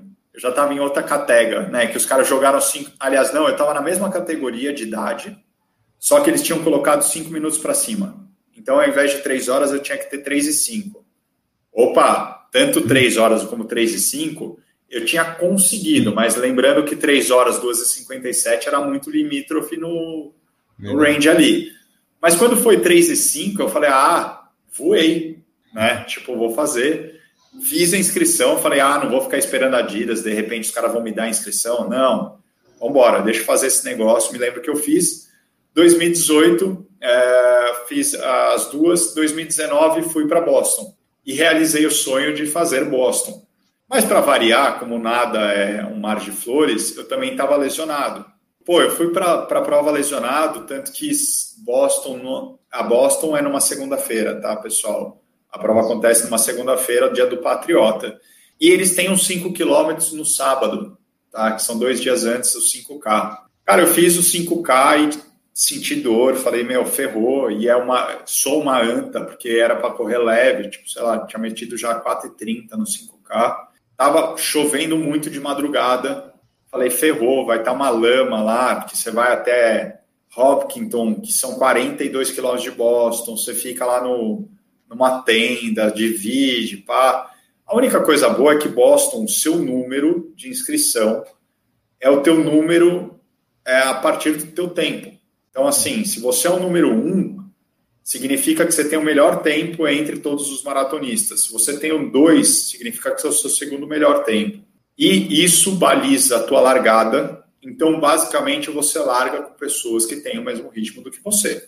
E não tem A nem B. São pessoas do mesmo ritmo do que você. Na minha casa, a gente alugou uma casa, tinham três caras que estavam largando na mesma onda. O Rafa, que pô, é treinador, é filho da Ludia, que também é treinador. O Rafa corre muito e ele estava na, eu acho que estava na primeira onda, só que estava no curral 2, 3, que o moleque corre pra caramba. Eu estava no curral 5 e o Mateuzinho, que estava com a gente também, ele estava no curral 6, que estava atrás de mim. E, cara, eu falei, ó, Matheus, cara, ou você consegue pular para o 5, que é difícil, ou eu vou pular para o 6 e a gente vai largar junto, porque ele também estava lesionado, estava fora de peso, sabe, aquelas coisas. Ele falou, ah, César, vou tentar te seguir, cara, o que der, deu, vambora, vambora. E foi muito legal, porque muito tempo a gente correu junto, e ele é um cara, um milhão, bonzinho pra caramba, foi uma experiência demais. Aprendi a fazer a prova, tive contato com a, aí, cara do Instagram que você nunca conheceu, o cara tava lá, porque o cara corria muito e eu, pô, conheço você, eu sou do Brasil, e o cara, ah, sua primeira vez em Boston, o cara me descreveu a prova inteira, e do jeito que ele descreveu, eu fiz a prova, e mesmo lesionado e tendo calor, eu fiz 3 e 11 lá em Boston, 3 e 11 ou 3 e 10, é, que para mim foi surpreendente, tá, de ter feito. Aí, isso foi 2019, e 2019 eu resolvi fazer Nova York também. Nova York, por dois minutos, eu não tinha um qualifying, porque na minha idade era 255 para ter garantido, eu tinha 257, não conseguia a garantida. Comprei pacote, porque a caridade era tipo 5 mil dólares, não queria fazer isso, então comprei pacote e fiz uma experiência muito legal. Todo mundo fala muito da, da torcida, realmente tem muita torcida, é, mas meus pontos são sempre assim: tem lá um bairro que é religioso e as pessoas não vão para a rua, porque é contra a religião delas. E aí tem muito pouca gente, porque realmente as pessoas não, não ficam andando na cidade, porque é difícil de se locomover. E outra coisa que é muito maluco, né? Porque eu, eu larguei na primeira onda no bloco A. Então eu estava uhum. muito na frente por ter esses 2,57, né? Eu estava muito lá na frente. É, outra coisa é que as avenidas norte-americanas são muito largas. Em Nova York elas são mais largas ainda. Então, a minha, a minha comparação de torcida foi: Nova York tem mais gente torcendo porque a população é muito maior, tá? Então, tem mais gente torcendo na rua, sim. Só que Londres, as ruas são mais estreitas, então a, o povo te dá mais calor humano. Então, parece que você está jogando no La Bamboneira e o outro você está jogando no Maracanã. O Maracanã é mais gente, só que as pessoas estão mais longe. La Bamboneira parece que os caras estão te batendo nas costas o tempo inteiro. Também foi uma prova que me surpreendeu, porque na, no ônibus a gente ficava trocando ideia, tinha uns caras, uns alunos que também estavam indo. Cara, e, e, e, ali tava aquele papo de, de bumba, né? Que também você sai cedo pra caramba, são os micos de Nova York, você sai cedo. E aí a troca de ideia era assim, pô, e aí, quando é que você vai fazer? Aí eu falei, ah, sei lá, cara, eu tô. Eu acho que eu vou para uns 3, 4, 3, 5. Aí os caras, ah, pô, você vai para isso? Vai para o sub-3 logo. Falei, cara, eu acho que não vai sair sub-3, não, não adianta pensar nisso. Aí o Daniel, se estiver me ouvindo também, ah, eu tô mal, vou para uns 3 e 10. Beleza, né? Tá mal, 3 e 10, tranquilo.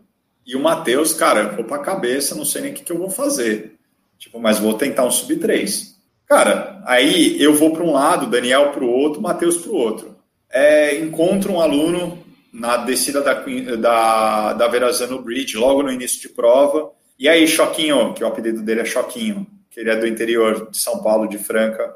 Aí, eu, e aí, Choquinho, para quando você vai? Pô, Cezinha, tô pensando num 3 e 3. Quer ir junto? Eu, eu sou desses, tá? Quer ir junto?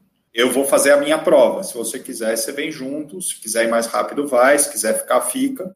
Eu vou fazer a minha prova. E, cara, a gente foi muito reloginho até o 35, que é onde a MPR fica. E dali em diante eu, eu fui crescendo na prova e ele foi ficando pouco. Mas aí eu, eu fiz 3 e 1 e eu fi, fiquei com muita raiva, porque até então, se eu tivesse saído com a cabeça do sub-13, talvez eu tivesse feito, muito provavelmente sim, é, porque eu terminei sobrando a prova. E o Choquinho eu fiquei muito feliz, porque eu acho que ele fez 3-4 ou 3-5, um negócio assim. E era o sonho da vida dele, e eu estava com ele em Londres é, trabalhando nesse mesmo ano de 2019 que a gente fez. Então, assim, fiquei muito feliz. E aí eu encontro, olha, olha os figuras, né? Encontro todo mundo que, porra, se você chegar nessa área de três horas aí, tem muito menos gente ali na frente. Então, eu encontrei muitos alunos ali parados para pegar o poncho tal. Aí eu encontro o Daniel. E aí, Daniel, quanto você fez? Sei lá, acho que ele meteu 2,56. O cara que tinha saído para 3,10. Falei, não, tá certo. É, pô, de 3,10 para 12,56 é esconder muito. Errado nas contas. Porra, mas feio, né? Feio. Queria ter errado desse jeito, sei lá, fazer a 2,50. E o Mateuzinho fez 2,58 também. Então, pô, eu fiquei feliz pra caramba com os caras. E aí, 2018, 2019, em setembro, abre as inscrições de Tóquio, né? Normalmente abre em setembro, mais ou menos isso. E aí, Cezão foi insistiu na caridade de novo, porque também é uma prova muito cara de comprar pacote. Eu fui lá insistir na caridade, consegui fazer na caridade. Na época eu também estava namorando, é, e ela também corredora, é, treinadora, e eu consegui fazer as duas inscrições, tanto a minha quanto a dela, por caridade. Pô, vamos para Tóquio, vamos para Tóquio. Cara, Tóquio de 2000, 2020, né? Uhum. Que foi o ano passado. Coronavírus, é, até então, na época, estava lá no navio, que não tinha descido ainda no porto de Tóquio, mas estava lá ancorado. Eu acho que todo mundo lembra um pouco dessa história. Uhum.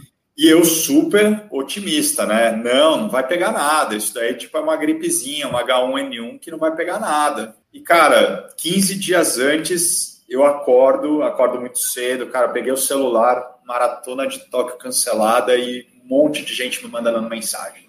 Ferrou, ferrou, ferrou. Cara, eu falei, ferrou, cancelaram Tóquio, e agora? E eu já tinha uma carta na manga, tá? E eu já tinha falado para vários alunos que estavam indo para Tóquio, que era Sevilha que era 15 dias antes, literalmente. Era bem no carnaval, no nosso carnaval aqui ia ter Sevilha. E eu não conhecia a prova, mas estava ouvindo muito bem falar que era a segunda prova mais rápida uh, da Espanha, que a primeira era Valência, a segunda era Sevilha.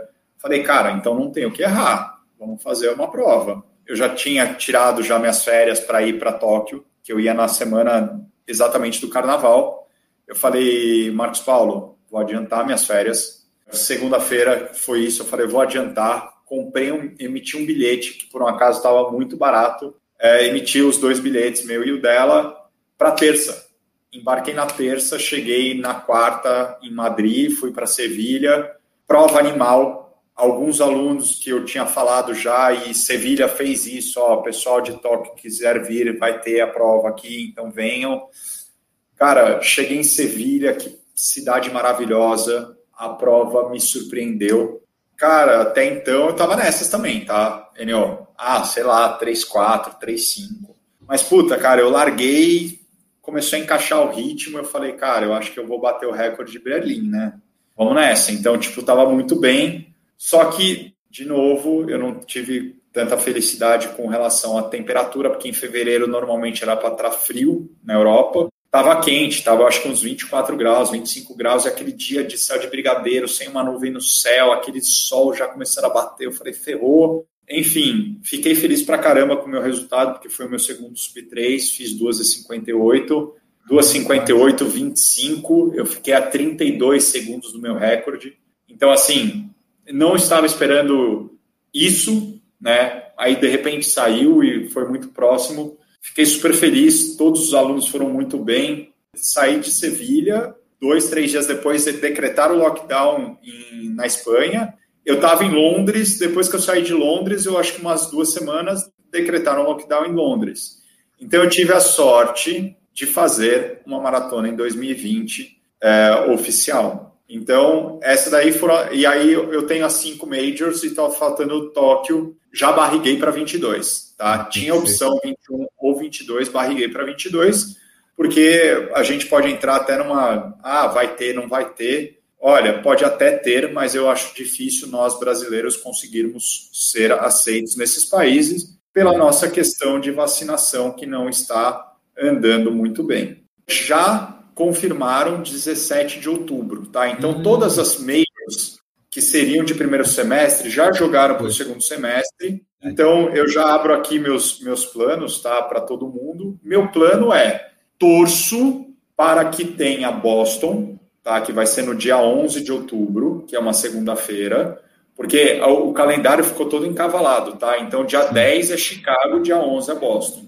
Torço para que tenha Boston e aí vou fazer a inscrição de Boston por esses meus tempos, que agora eu estou com 40 a mais, né? 40, 45, são 3 horas e 10. Então, assim, tempo para o Qualify eu tenho, está sobrando. e eles vão aceitar até o meu 257, tá? Só para você ter uma ideia de quanto tempo que eles vão pegar o retroativo, né? De 2018, eles vão estar, tá, é, é, de 2019, eles vão estar tá aceitando.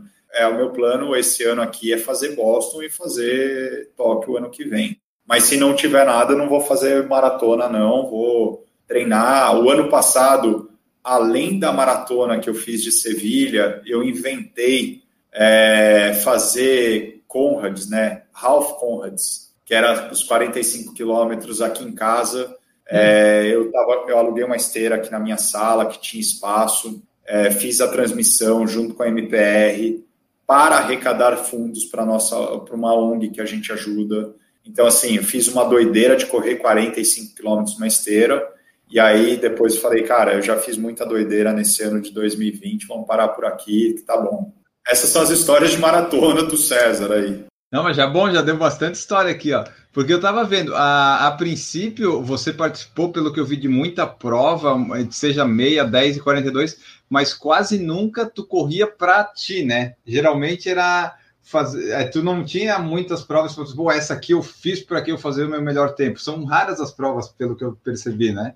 Foram, foram, foram, foram poucas, né? E, e é, foi o que eu falei. Basicamente, depois de 2017 mesmo, que me deu estralo de falar: bom, agora eu quero fazer as provas para mim.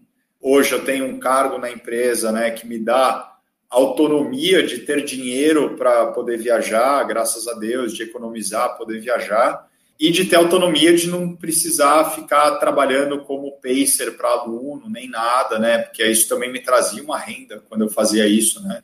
Pô, imagina, eu cobrava, pô, vou ficar quatro horas do lado do cara sofrendo, além de sofrer, eu vou ter que receber alguma coisa, né? E aí me dei esse o direito, e aí, aí eu comecei a querer 10 mil para abaixo de 40, uh, sub 1,30 na meia maratona. Isso você sabe? não tinha ainda, então, né? Não, não, não, não. Não, não tinha. Tipo, os 10K sub 40 foi é, no, no ciclo de Berlim foi, um, foi um ano que encaixou tão bem os meus treinos, eu estava tão bem treinado, que o Fausto, que era um outro que é um professor que trabalha com a gente, que ele queria subir três em Buenos Aires, né? Então assim, era uma semana de diferença da outra e eu ia trabalhar em Buenos Aires para ele lá, né, de dar o suporte para ele. A gente estava tipo, tinha tempo run de segunda-feira que a gente fazia os, os 10k para baixo de, de 40 já em treino, né? Então assim, sem ter aquela sensação de morte, né? E aí é, foi uma prova que eu fiz, que foi quando saiu o primeiro sub-40, não é que saiu sub-40, saiu 38, 33. Eu peguei tipo o bonde, assim, né? Tipo, ah, quero ir no sub-40. E aí, quem cola do meu lado falando que ia fazer sub-40? O Lela Povian, uhum. né? Que é o do desafio do Portugal. Porra, encosta ele e o Iberê Dias. Ah, sei. Não, Já entrevistei os dois. E... São bons eles. É. Não, não. E os caras são muito tranquilos, né? Não, sai com a gente que a gente vai para o sub-40, que a gente vai sair a 4 para 1, 405 e depois coloca o 357, 355. Porra, sei lá, meu. Foi o primeiro quilômetro, já foi 345, sabe? Pau! Eles fizeram um bonde, né, dos, do sub-40. E aí acabou dando bom, assim, tipo, foi um puta tempasso. Depois eu voltei a fazer aquela coisa de puxar as pessoas, né? Eu fiz algumas vezes em provas de, pô, a galera, ó, quem quiser fazer aí o sub-40, vamos junto, eu vou ajudar. Porque eu acho muito legal isso, Enio. Do mesmo jeito que me ajudaram a fazer, eu acho que o esporte é isso, cara. Ele é um esporte individual, porque depende só de mim, mas ele pode ser coletivo, porque a coletividade ajuda o individual a se destacar. Hoje a gente vê os kenianos, né, os recordistas, eles treinam juntos, eles não treinam sozinhos. Eles competem sozinho, mas eles treinam muito em, em grupo, né? Porque um vai estar sempre puxando o outro. Então eu comecei, a, eu voltei a fazer isso. Eu acho que é muito legal quando a gente consegue fazer isso. Isso aconteceu em Berlim comigo. É, acontece às vezes numas provinhas aqui. É, e não é para tipo zoar o outro ou ficar tirando sarro do outro. Eu acho que é para elevar o patamar dessa pessoa. E tipo, cara, para mim é um treino muito grande. Eu sou um cara muito bom de prova. Eu falo que eu sou menos leão de treino. Eu entrego tudo que eu tenho que entregar de treino, tá? Mas assim, eu não entrego às vezes muito a mais. Mas só que na hora que chega na prova, eu rendo muito mais. A minha cabeça é muito boa para a prova. Isso daí é uma característica minha. A minha cabeça é muito boa. Eu sou um cara muito analítico na prova. Eu consigo analisar a prova e me adaptar muito rápido a ela. E quando eu saio, eu já sei se vai dar ou se não vai dar, sabe? Às vezes até num 10K. Uhum. Tipo, teve bonde que a gente fez, né? Que é uma outra brincadeira, mas eu, teve um, um, uns grupos de 10K que, cara, no terceiro quilômetro eu falei, ó, pode ir, porque não vai, não vai rolar hoje. Tipo, a uhum. sensação tá tão de afogamento, porque não é toda hora que, ah, eu fiz um sub-40, toda hora sai. Não, não é assim. Você vai ter dia melhor, dia pior. Ah, porque eu fiz sub-3, toda hora vai sair um sub-3? Não, você está viajando o ser humano ele é muito oscilante. Uhum. Eu vou treinar para, mas eu sei que eu tenho essas oscilações e que talvez eu não faça. Então, mas assim, essa coisa de coletividade eu acho muito legal. Gosto, é, junto pessoas que tenham mais ou menos a mesma vibe também, porque não adianta só você querer o mesmo objetivo, você tem que estar muito no mesmo, na mesma pegada energética. Então, assim, todo mundo quer evoluir, é, todo mundo quer o bem do outro. Não pode ter um cara que se inveje no meio de alguém é, que, pô, o cara tá sendo bem sucedido, o cara fica mais pensando por que, que o cara é bem sucedido, ao invés de tentar ele melhorar as coisas que ele pode melhorar. Eu, eu vou juntando pessoas que, que fazem parte disso e vou juntando e vou. Eu gosto de fazer isso, é uma coisa, uma característica minha. Os teus tempos hoje, tu falou ali, né? Já fez a meia uma, sub 1 hora e 30, a maratona sub 3 horas, o 10 sub 40. Hoje tu acha ainda que dá para melhorar isso? Como tu começou, digamos, a se dedicar a correr mesmo assim para ti mais tarde? Você acha que tem como melhorar ainda? Porque, pô, fazer é, sub 40 e tal é um tempo que não é assim tão simples e todo mundo consegue, né? Sei lá, treinou, treinou, fez, mas você acha que tem margem para melhorar agora que começou a ver que, pô, eu consigo correr rápido e tal? Tem, tem, tem, tem. A minha, a minha, assim, a, o meu ano de 2020 era fazer Tóquio no primeiro semestre, trabalhar 2020 o restante do ano só velocidade, então eu só ia fazer prova de 10 quilômetros, de verdade, só ia, eu ia, eu ia melhorar a minha velocidade ali, a pancadaria ia comer, tipo, era sangue de, é, gosto de sangue na boca, é, a maior parte do tempo. Se treina ou, tipo, alguém ali da MPR te passa os treinos? Meu sócio, Fábio Rosa. Tem alguém cobrando e eu sempre falo, é muito bom ter uma visão que não seja sua, mais crítica, mais analítica você. Né? E eu também funciono muito na questão de, tipo, tem alguém me cobrando. Tanto que o meu, meu treinamento de força é o Igor Icuno que é o meu treinador de força. Então, eu não monto minha série de fortalecimento. Eu converso com ele qual é a periodização que eu estou é, e ele vai montar a periodização de fortalecimento dentro disso, entendeu? Então, assim, eu não gosto de, de, de me treinar. É, então, era, era ganhar velocidade, era ganhar 10 quilômetros, para depois, o ano de 2021, entrar para 10 e 21 mais rápido porque os meus 21 eu não tenho ainda um tempo rápido, condizente com o restante dos meus tempos. A minha melhor meia maratona é 1:27:33 que eu fiz em Sevilha, só para você ter uma ideia, tá? Pelo teu tempo de maratona, a meia dava para ser até melhor, né? É, mas é que assim, eu sou eu sou um cara que eu, eu prefiro ser muito mais linear na prova do que estourar na primeira e se arrebentar na segunda, entendeu? Eu, sou, eu prefiro ficar mais numa toada boa. Para depois 2022 melhorar muito era era né melhorar muito a minha maratona. É, refiz esse planejamento mas ainda tem espaço para melhorar? 10 tenho. Eu vou ter tempo talvez por esse meu calendário aí de melhorar meio é, de melhorar os 10 eu acho que não tá eu acho que vai ser um pouco mais difícil mas eu tenho eu tenho agora uh, foco em melhorar minha meia é fazer meia para 1,23, 1,21, tentar aí bater 1,21, tá na meia. E é uma, é uma busca que é minha. O objetivo em Boston é o sub 3, que eu acho assim totalmente factível, porque eu fiz Nova York, que em comparação às duas, tá? Eu estava muito melhor treinado em Nova York do que em Boston, e eu senti a prova de Nova York muito mais dura, porque ela é uma prova que é, é sobe e desce o tempo inteiro, e Boston não, é desce a primeira metade, sobe a segunda metade. E aquela break, a Heartbreak Hill, cara, uhum. eu terminei, eu tava com aquele o Zé Eduardo Garcia, que corre muito. E ele encostou em mim na prova, porque ele chegou em mim lá em Boston, e eu assim, ô Zé, onde que termina Heartbreak Hill? Que a gente estava numa subida e estava mais ou menos um quilômetro. Ele falou, tá vendo aquela bandeira ali? Eu falei, tô, então ali que termina. Eu falei, porra, mas pensei que era muito pior. Então eu quero subir três em Boston e vou bater, e eu vou buscar, né? É, o pensamento tem que funcionar assim, então eu vou bater é, o sub 12,55 em Tóquio 2022. Essa daí é a pegada. Tu falou que quer melhorar os tempos, assim, mas das distâncias, tu gosta mais de fazer a maratona, a meia? Qual que é a distância que te encanta mais, assim? Olha, eu vou falar que por treino e por prova, o que me encanta muito, me dá muito prazer é a meia.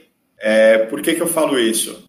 Porque a meia você consegue ter um equilíbrio. Eu estou falando eu como corredor, e eu estou falando eu como um atleta amador de um nível X. Não posso falar nível ótimo, que eu vou estar mentindo, porque tem amador aí que vai correr uma meia para 1,15, porque ele não é profissional. E então eu vou me considerar um amador bom. É a meia. Por que, que é a meia? Porque assim, não te demanda grandes cargas de, de treino, primeiro ponto. E segundo ponto, que permite uh, você cometer deslizes também. Eu, eu gosto de cerveja, eu gosto de vinho, eu gosto de comer bem, eu gosto de beber bem. A meia me permite, me dá uma certa flexibilidade. Quando eu tô para maratona, cara, eu sou muito chato, velho. Tipo, eu, eu sei disso, eu acabo virando, virando um cara chato. Tanto que, assim, um mês antes da maratona, quando eu tô muito no foco, eu não coloco álcool na boca. E, tipo, porra, sei lá, antes de uma meia, é capaz de eu tomar um meia, meia taça de vinho. E eu não vejo que ali isso vai ser grande diferencial. Deu. É, tanto que na época que eu, que eu fiz a minha melhor meia, que foi numa meia da, do Rio, umas Rio City da vida, cara, eu tava na casa, eu tava no, num, numa pousada de uma aluna, ex-aluna, que é amiga minha hoje, e a gente teve o um aniversário de umas meninas que também são amigas, que são da MPR. Porra, eu me lembro que o Carboload foi feito de cinco long necks no, no sábado pré-prova. E eu fui lá na prova e meti o melhor tempo da meia que eu tinha até então me permite fazer isso. Então eu gosto muito. Mas assim, o que me traz mais prazer como prova, só não como treino, só a prova, é a maratona, porque realmente a maratona te, te testa de todas as formas. E o maior teste de maratona para mim está aqui em cima. É como você lida com todas as suas sensações. É fundamental. Se você souber lidar com sensações, você se dá bem numa maratona. E aí eu vou puxar um pouco, do que você falou lá atrás. Pô, você fez a escadinha, você treina isso, né? Tipo, você fez os 5, 10 para subir. Aí vai a minha dica para quem está vendo e ouvindo aí. Faça a escadinha, porque isso vai te dando know-how de como você lida com situações inusitadas. Lidar com situação inusitada com 5 km é uma coisa, com 10 é outra, com 21 é outra. E você fazendo muitas vezes isso, esse ciclo de situações, seja um banheiro, seja uma dor, seja um calor, seja uma falta de água, seja, uhum. sei lá, o gatinho ou doguinho que fez xixi no lugar errado e você ficou pé da vida porque ele fez isso, independentemente do porquê, você sabe administrar muito melhor e isso não vai influenciar a tua a prova. Então, assim, você me perguntou agora, você acha que você pode melhorar? Sim, porque cada dia mais eu sei lidar com esses pequenos desajustes. É, como eu falei, eu sou um cara muito bom de prova, porque eu sei sofrer em prova. E para mim, o sofrer em prova não é aquela coisa não prazerosa. Eu não estou falando que me dê prazer, tá? Mas não me tira o prazer de correr. Assim, eu, eu lido com sofrimento não pensando que aquilo é um sofrimento, mas que aquilo é um estado que é normal para eu chegar naquele estágio que eu quero, que é ter a recompensa do tempo, sabe? Aquela, uhum. eu acho que você já deve ter conversado com alguém, se não conversou, cara, vai para cima da parte de psicologia do esporte, tem ótimos psicólogos esportivos e tem aquela frasezinha que todo mundo, que hoje é moda, né? Porque hoje todo mundo é coach é coach de alguma coisa. Eu fiz curso de coaching, eu sou coach.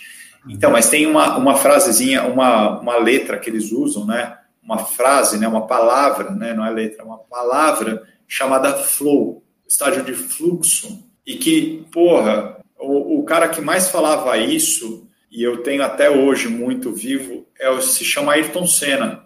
Ele era um ótimo ajustador de carro. Por quê? Porque o estágio de flow desse cara era tão grande que ele era o carro. Então ele sabia o que, que fazer, como lidar né, com isso. E, cara, eu me lembro que na maratona de Berlim eu, eu estive no estágio de flow grande parte da prova. Porque assim, eu não, eu não conseguia ouvir tanto as pessoas, mas aquela sensação era muito prazerosa, passou num piscar de olhos, e eu me lembro que gerou muito o meu estágio de flow, e você tem como induzir algumas vezes esse estágio de flow, sabe o que foi? As três listras azuis, que é a blue line da prova. Cara, eu só via aquele negócio, não saía de cima dela, a não ser para pegar água e voltava, pegar água e voltava.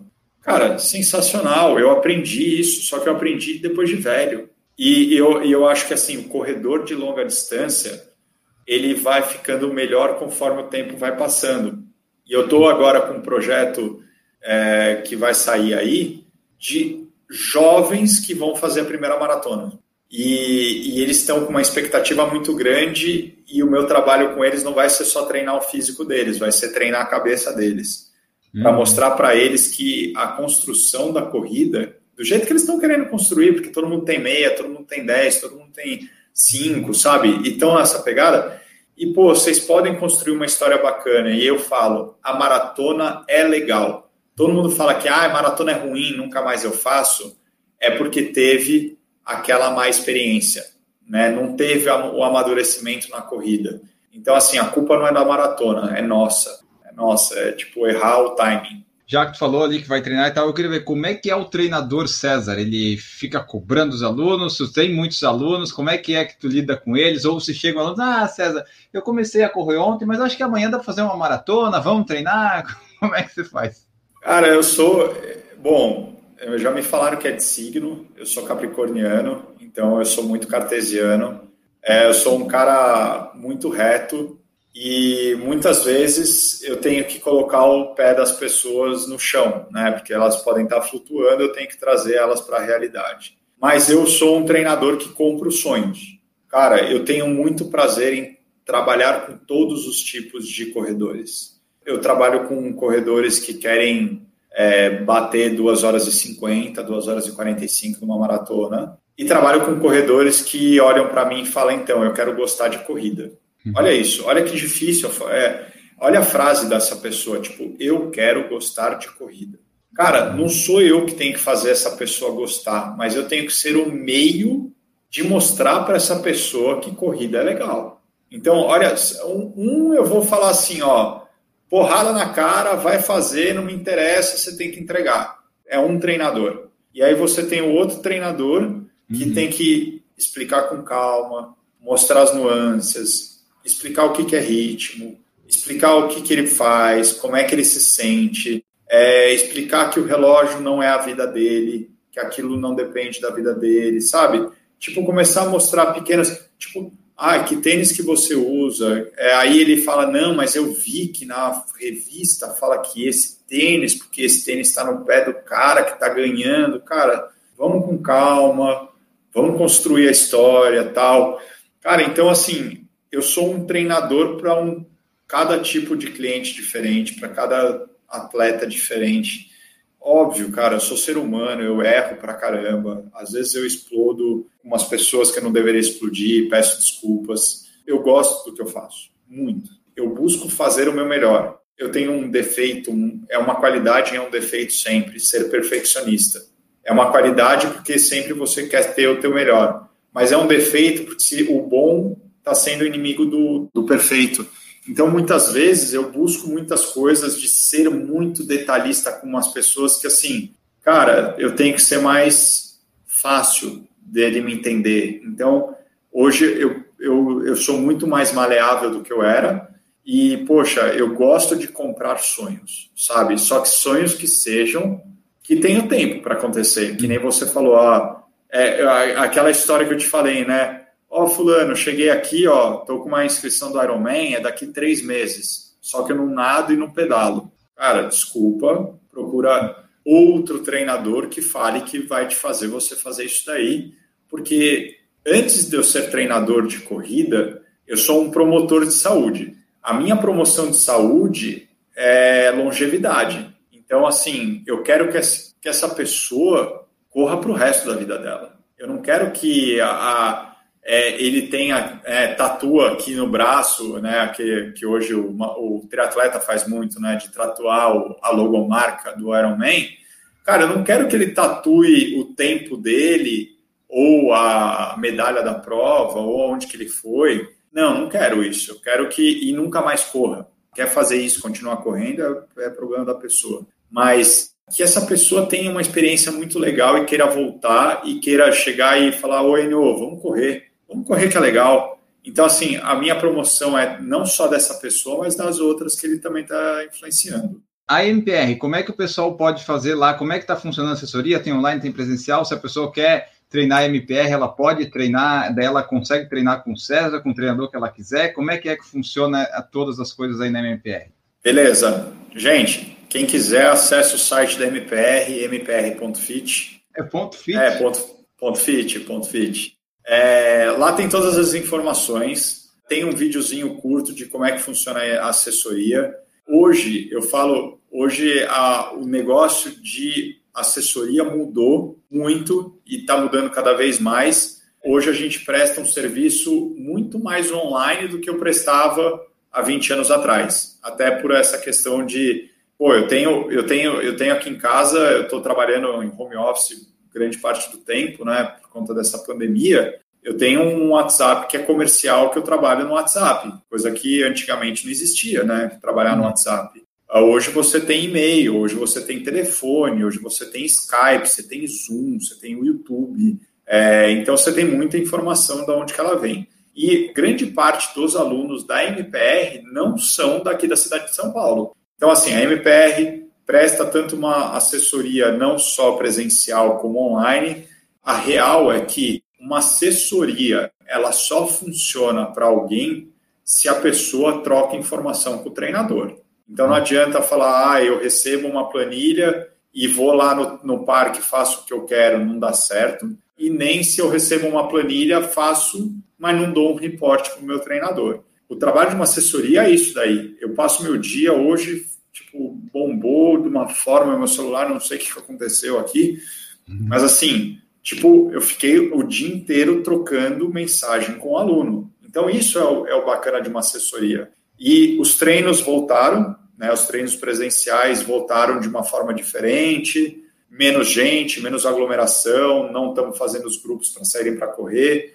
Infelizmente, os alunos se juntam para correr, e a nosso, nosso pedido é para que eles não se juntem para correr, mas eles se juntam, e aí o que, que, eu vou fazer? Vou meter a mão na orelha de um cara de 40 anos? Não dá. Mas não ir com a camiseta da MPR. Pô, até isso, até isso às vezes a gente pede, e mesmo assim eu acho que não é essa a solução. As pessoas têm que entender que é uma pandemia, que eles não deveriam estar fazendo isso, mas enfim, ser humano. A gente voltou para o parque, então, assim, dentro das regras do parque, estamos podendo exercer as nossas atividades, estamos dentro dos conformes deles. É, a assessoria online continua. Vários lugares do Brasil a gente tem, então, assim, um beijão para o pessoal de Brasília, Teresina, é, Rio de Janeiro, Campinas, pô, tem uma galera, é, João Pessoa, sabe? Tipo, a gente tem muito espalhado e a galera que mora fora também, pô, demais. Então, quem quiser mais informação, pode escolher o treinador. Assim, a minha agenda está aberta, tem lá a minha agenda de atendimento. Pode treinar comigo. Pô, não, eu gosto do método da MPR, pode ser outro treinador, pode também, pode escolher, não tem problema nenhum. Mas a gente está aí trabalhando já quase que 100% do, do nosso funcionamento. Sobre método, o Bruno Luiz comentou aqui, ó, César, o método MPR é mais em cima de volume, trabalhos máximos ou mais limiar os longões são perto do ritmo? Isso aí varia de aluno e treinador ou tem alguma, alguma orientação, alguma normativa assim de, do que, que vamos seguir? Então, a, a MPR busca é, ter uma uniformidade né, de pensamento. Então, assim, os treinadores conversam muito entre si, mas mesmo isso tendo uma, uma um direcionamento, isso varia muito de relação para aluno, né? Então, assim, poxa, eu tenho um aluno que ele é muito bom de velocidade, mas ele tem pouca resistência, então eu tenho que trabalhar uma questão diferente. Agora eu tenho outro que é o inverso, que ele é muito bom, porque é, muita gente tem é, uma escola de ai, volume, volume, volume, e nunca trabalha intensidade. Então, esse cara, para ele ser rápido, para ele evoluir na, na velocidade dele, é muito difícil. Então, a, a gente trabalha muito em cima do, do cliente que a gente tem, então, assim, vai ser muito em cima disso. Mas o trabalho da MPR, buscando muito mais informação, estudo e ciência por trás, hoje já é sabido que você não precisa ter grandes volumes. Isso para um atleta amador, tá? Não estou falando de um atleta profissional. E quando a gente fala de atleta profissional, muitas vezes a gente só pergunta quantos quilômetros que esse cara correu na semana, né? Mas não qual foi a intensidade, qual foi o percentual de treinos de velocidade, treino de ritmo, treino longo. Isso daí é, a gente trabalha muito mais esse equilíbrio entre volume e intensidade porque todos os nossos alunos, e isso daqui eu acho que hoje 100% da MPR nós somos é, de atletas amadores. Hoje a gente não, basicamente, acho que a gente tem um triatleta profissional, que é o Fernando Toldi, mas assim, atletas de corrida nós temos todos amadores. E amador, cara, não adianta eu falar para o cara correr 150 km na semana. É, o cara tem que ter um histórico muito bom, cara, é um lelo da vida. É, são algumas pessoas que aguentam, suportam e vão se adaptar muito bem a um, uma relação volume. E eu sou muito mais de uma linha, né? E a MPR vem muito mais nessa linha para a grande maioria de um equilíbrio entre velocidade e volume, não trabalhar volumes tão altos, não trabalhar intensidades tão baixas ah, pô, você trabalha mais linear, cara, vai depender muito da periodização, tá? Então, assim, é, a minha resposta é sempre muito depende, depende da época, tá? Mas a gente tenta trabalhar todas as valentes físicas, porque o corredor ele não é feito de uma única valente, ele é é do conjunto, né? Hoje, a gente vê aí os caras que estão sendo recordistas de meia, de maratona, cara, são caras de 5 e 10 mil. Então, esses caras são muito rápidos. Tipo, cara, desculpa, são os, caras, os melhores caras aí, o Bekele, que tem o segundo melhor tempo da história de maratona. Até pouco tempo atrás, ele era recordista dos 5 e 10 mil. Que isso? E ainda você vai me falar que só volume dá certo, está de sacanagem, né?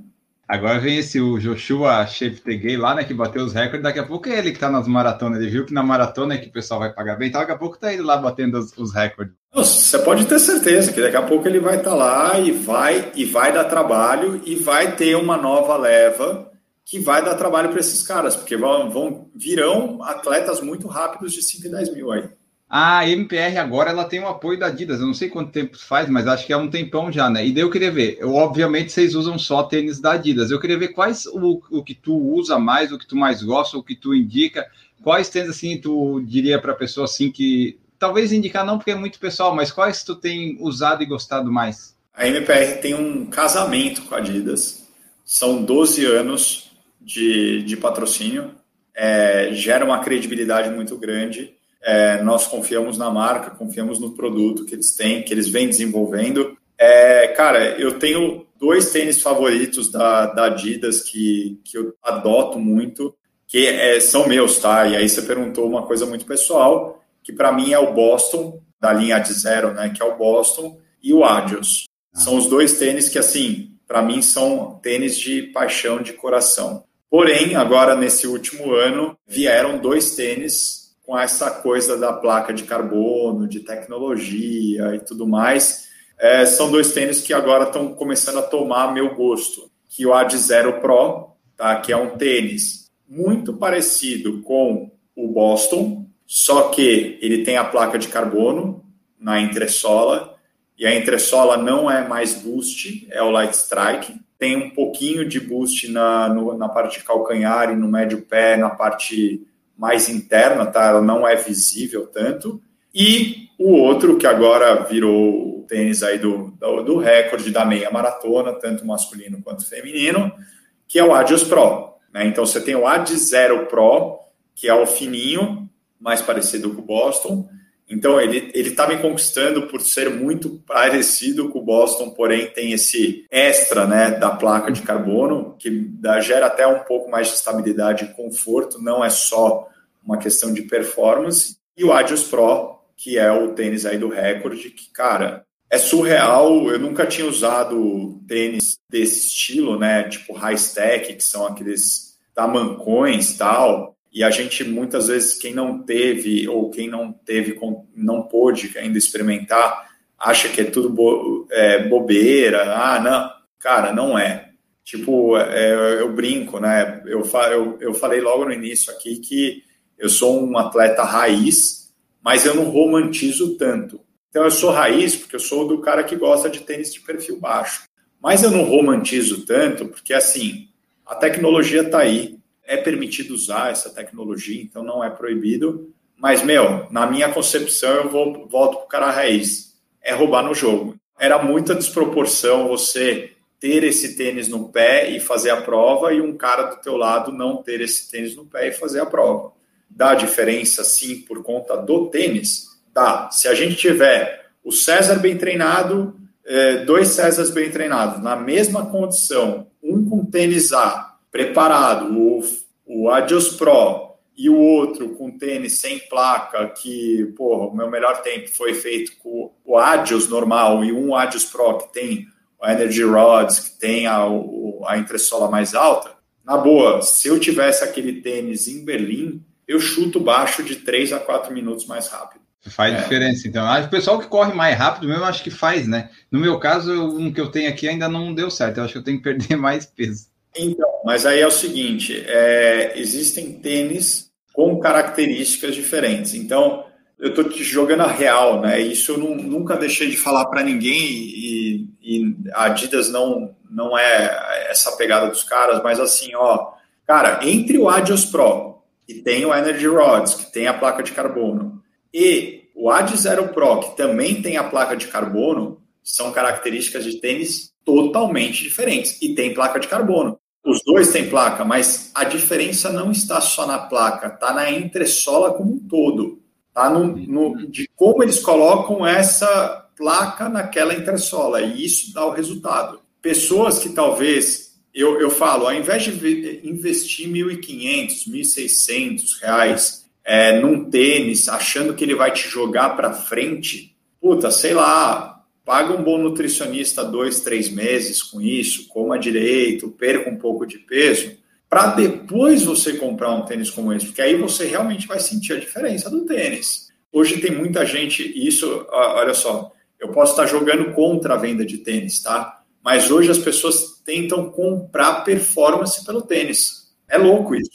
Esses tênis de placa de carbono são feitos para competir. E o cara quer treinar todo dia com ele. Porque aí ele fala assim: ô, oh, melhorei, eu tô melhor, eu tô treinando melhor. Tá bom, tira a placa, vamos ver o que vai acontecer. Vai voltar, muito provavelmente, sabe? Mas é, eu sempre falo para as pessoas: pô, não usa tênis de placa para treinar. Ou se usa, usa esses com perfis baixos, porque ele não vai trazer essa melhora que você está pensando vai ser mais estável e mais confortável, mas não vai trazer aquele, ah, está me impulsionando. E aí você uhum. pega o outro e usa dois, três treinos de longo ou um outro treino que você queira fazer e mete ele na prova. Aí você tem um puta benefício com o tênis, entendeu? Aí você sente o benefício. Tu falou ali da, dessa parte do tênis, de alimentação. Eu queria ver contigo, como é que é a alimentação do César ali? Você já falou, né? Na maratona fica mais regrado, mas no dia a dia, no geral, é come de tudo, tem alguma restrição? E a altura e o peso do César, mais ou menos, como é que é para a gente saber? Porque 1,88 eu já sei que tem, mas e o peso quando está largando para uma maratona? Está largando levinho? Como é que é? Bom, o peso que eu melhor cheguei numa maratona foi 74,5, 75, se eu não me engano, é, que foi na de Berlim. A, na de Sevilha eu estava uns 500 gramas mais pesado só, tá? Então não estava muito. Hoje eu tô com 73 quilos. Então, assim, eu estou mais leve, até, de novo, me lesionei no final do ano, É, então, assim, rotina na vida de um, de um corredor, para mim, lesão, e, tipo, lesão não é, ó, acabou o mundo. Não, vamos aí, vamos recuperar e vamos, vamos para frente. E agora eu tô retomando, é, e eu estava na minha melhor forma, só para você ter uma ideia, tá? Porque eu estava treinando na, na esteira aqui, estava fazendo as coisas aqui em casa, pedalando, voltei a pedalar, enfim. E, cara, bom, falando aí sobre a tua pergunta foco, então, 73 quilos, 1,88. Cara, alimentação. É, se eu tô numa época focado, primeiro que assim, eu não, não, não sou um cara de ganhar muito peso. Não, porque eu gosto de treinar, mantenho uma rotina de exercícios aeróbicos grandes, tá? Hoje, na pandemia, eu pedalo três vezes por semana, duas vezes no rolo e uma vez na estrada e corro três vezes por semana. Então, eu tenho um dia de off e mais dois dias de fortalecimento é a minha rotina hoje. Rotina de maratona são quatro dias de corrida, dois de fortalecimento uh, e um off total. E o que, que acontece com a minha alimentação? Eu sou um cara que já citei, gosto de comer. Gosto de comer coisas boas. Cara, me permito a um dia talaricado e pedir aquele M dourado. Porra, peço, não tô nem aí. Como, como sem culpa, mas quando eu estou focado, eu estou focado. Mas eu sei que é a melhor coisa eu me alimentar daquele jeito de comer fast food? Não, não é. Então, assim, eu tenho que estar muito ciente com essas coisas. Porque eu, se eu comer de, com qualidade, eu vou ter um sono melhor, eu vou ter um dia seguinte melhor. Puta, comer fast food, puta, que besteira, porque eu gastei dinheiro e estou enfiando gordura pra caramba no meu corpo. Mas assim, eu me permito a fazer isso por exemplo, pô, eu bati um papo com você e falei, você vai até me perguntar ah, quanto tempo que a gente vai ter de live? Eu falei, ah, conversar aí. Cara, eu só vou ficar com fome. São 9h15 e ainda não jantei.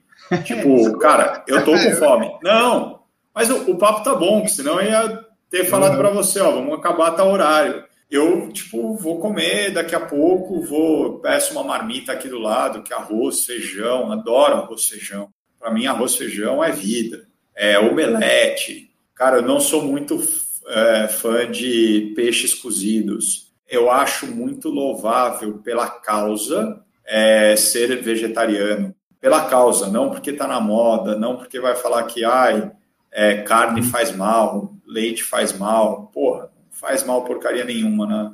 É, mas assim, pô, pela causa, por causa dos bichos, porra, bacana. Eu não consigo fazer, eu sou carnívoro, gosto de churrascão, Uhum. E churrasco para mim tem que ter breja. Gosto de tomar cerveja, gosto de tomar vinho, gosto de beber. Ó, tava aqui, ó, Red Bull, tomo pra caramba durante o dia.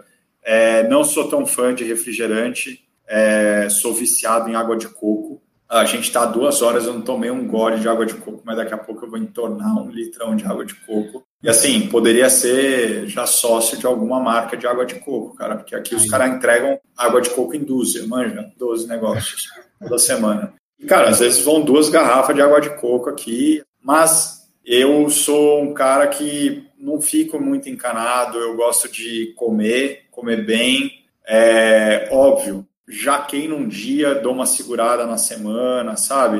Eu uhum. acho que é tudo uma questão de de equilíbrio. A vida é feita de equilíbrio, cara. Não posso ser 880. Se eu ganhasse a vida dependendo da minha corrida e não da corrida, dependendo da minha corrida, eu pensaria diferente. Graças a Deus eu não dependo disso, que senão eu estaria passando fome provavelmente, porque eu não tenho tempos expressivos para nada.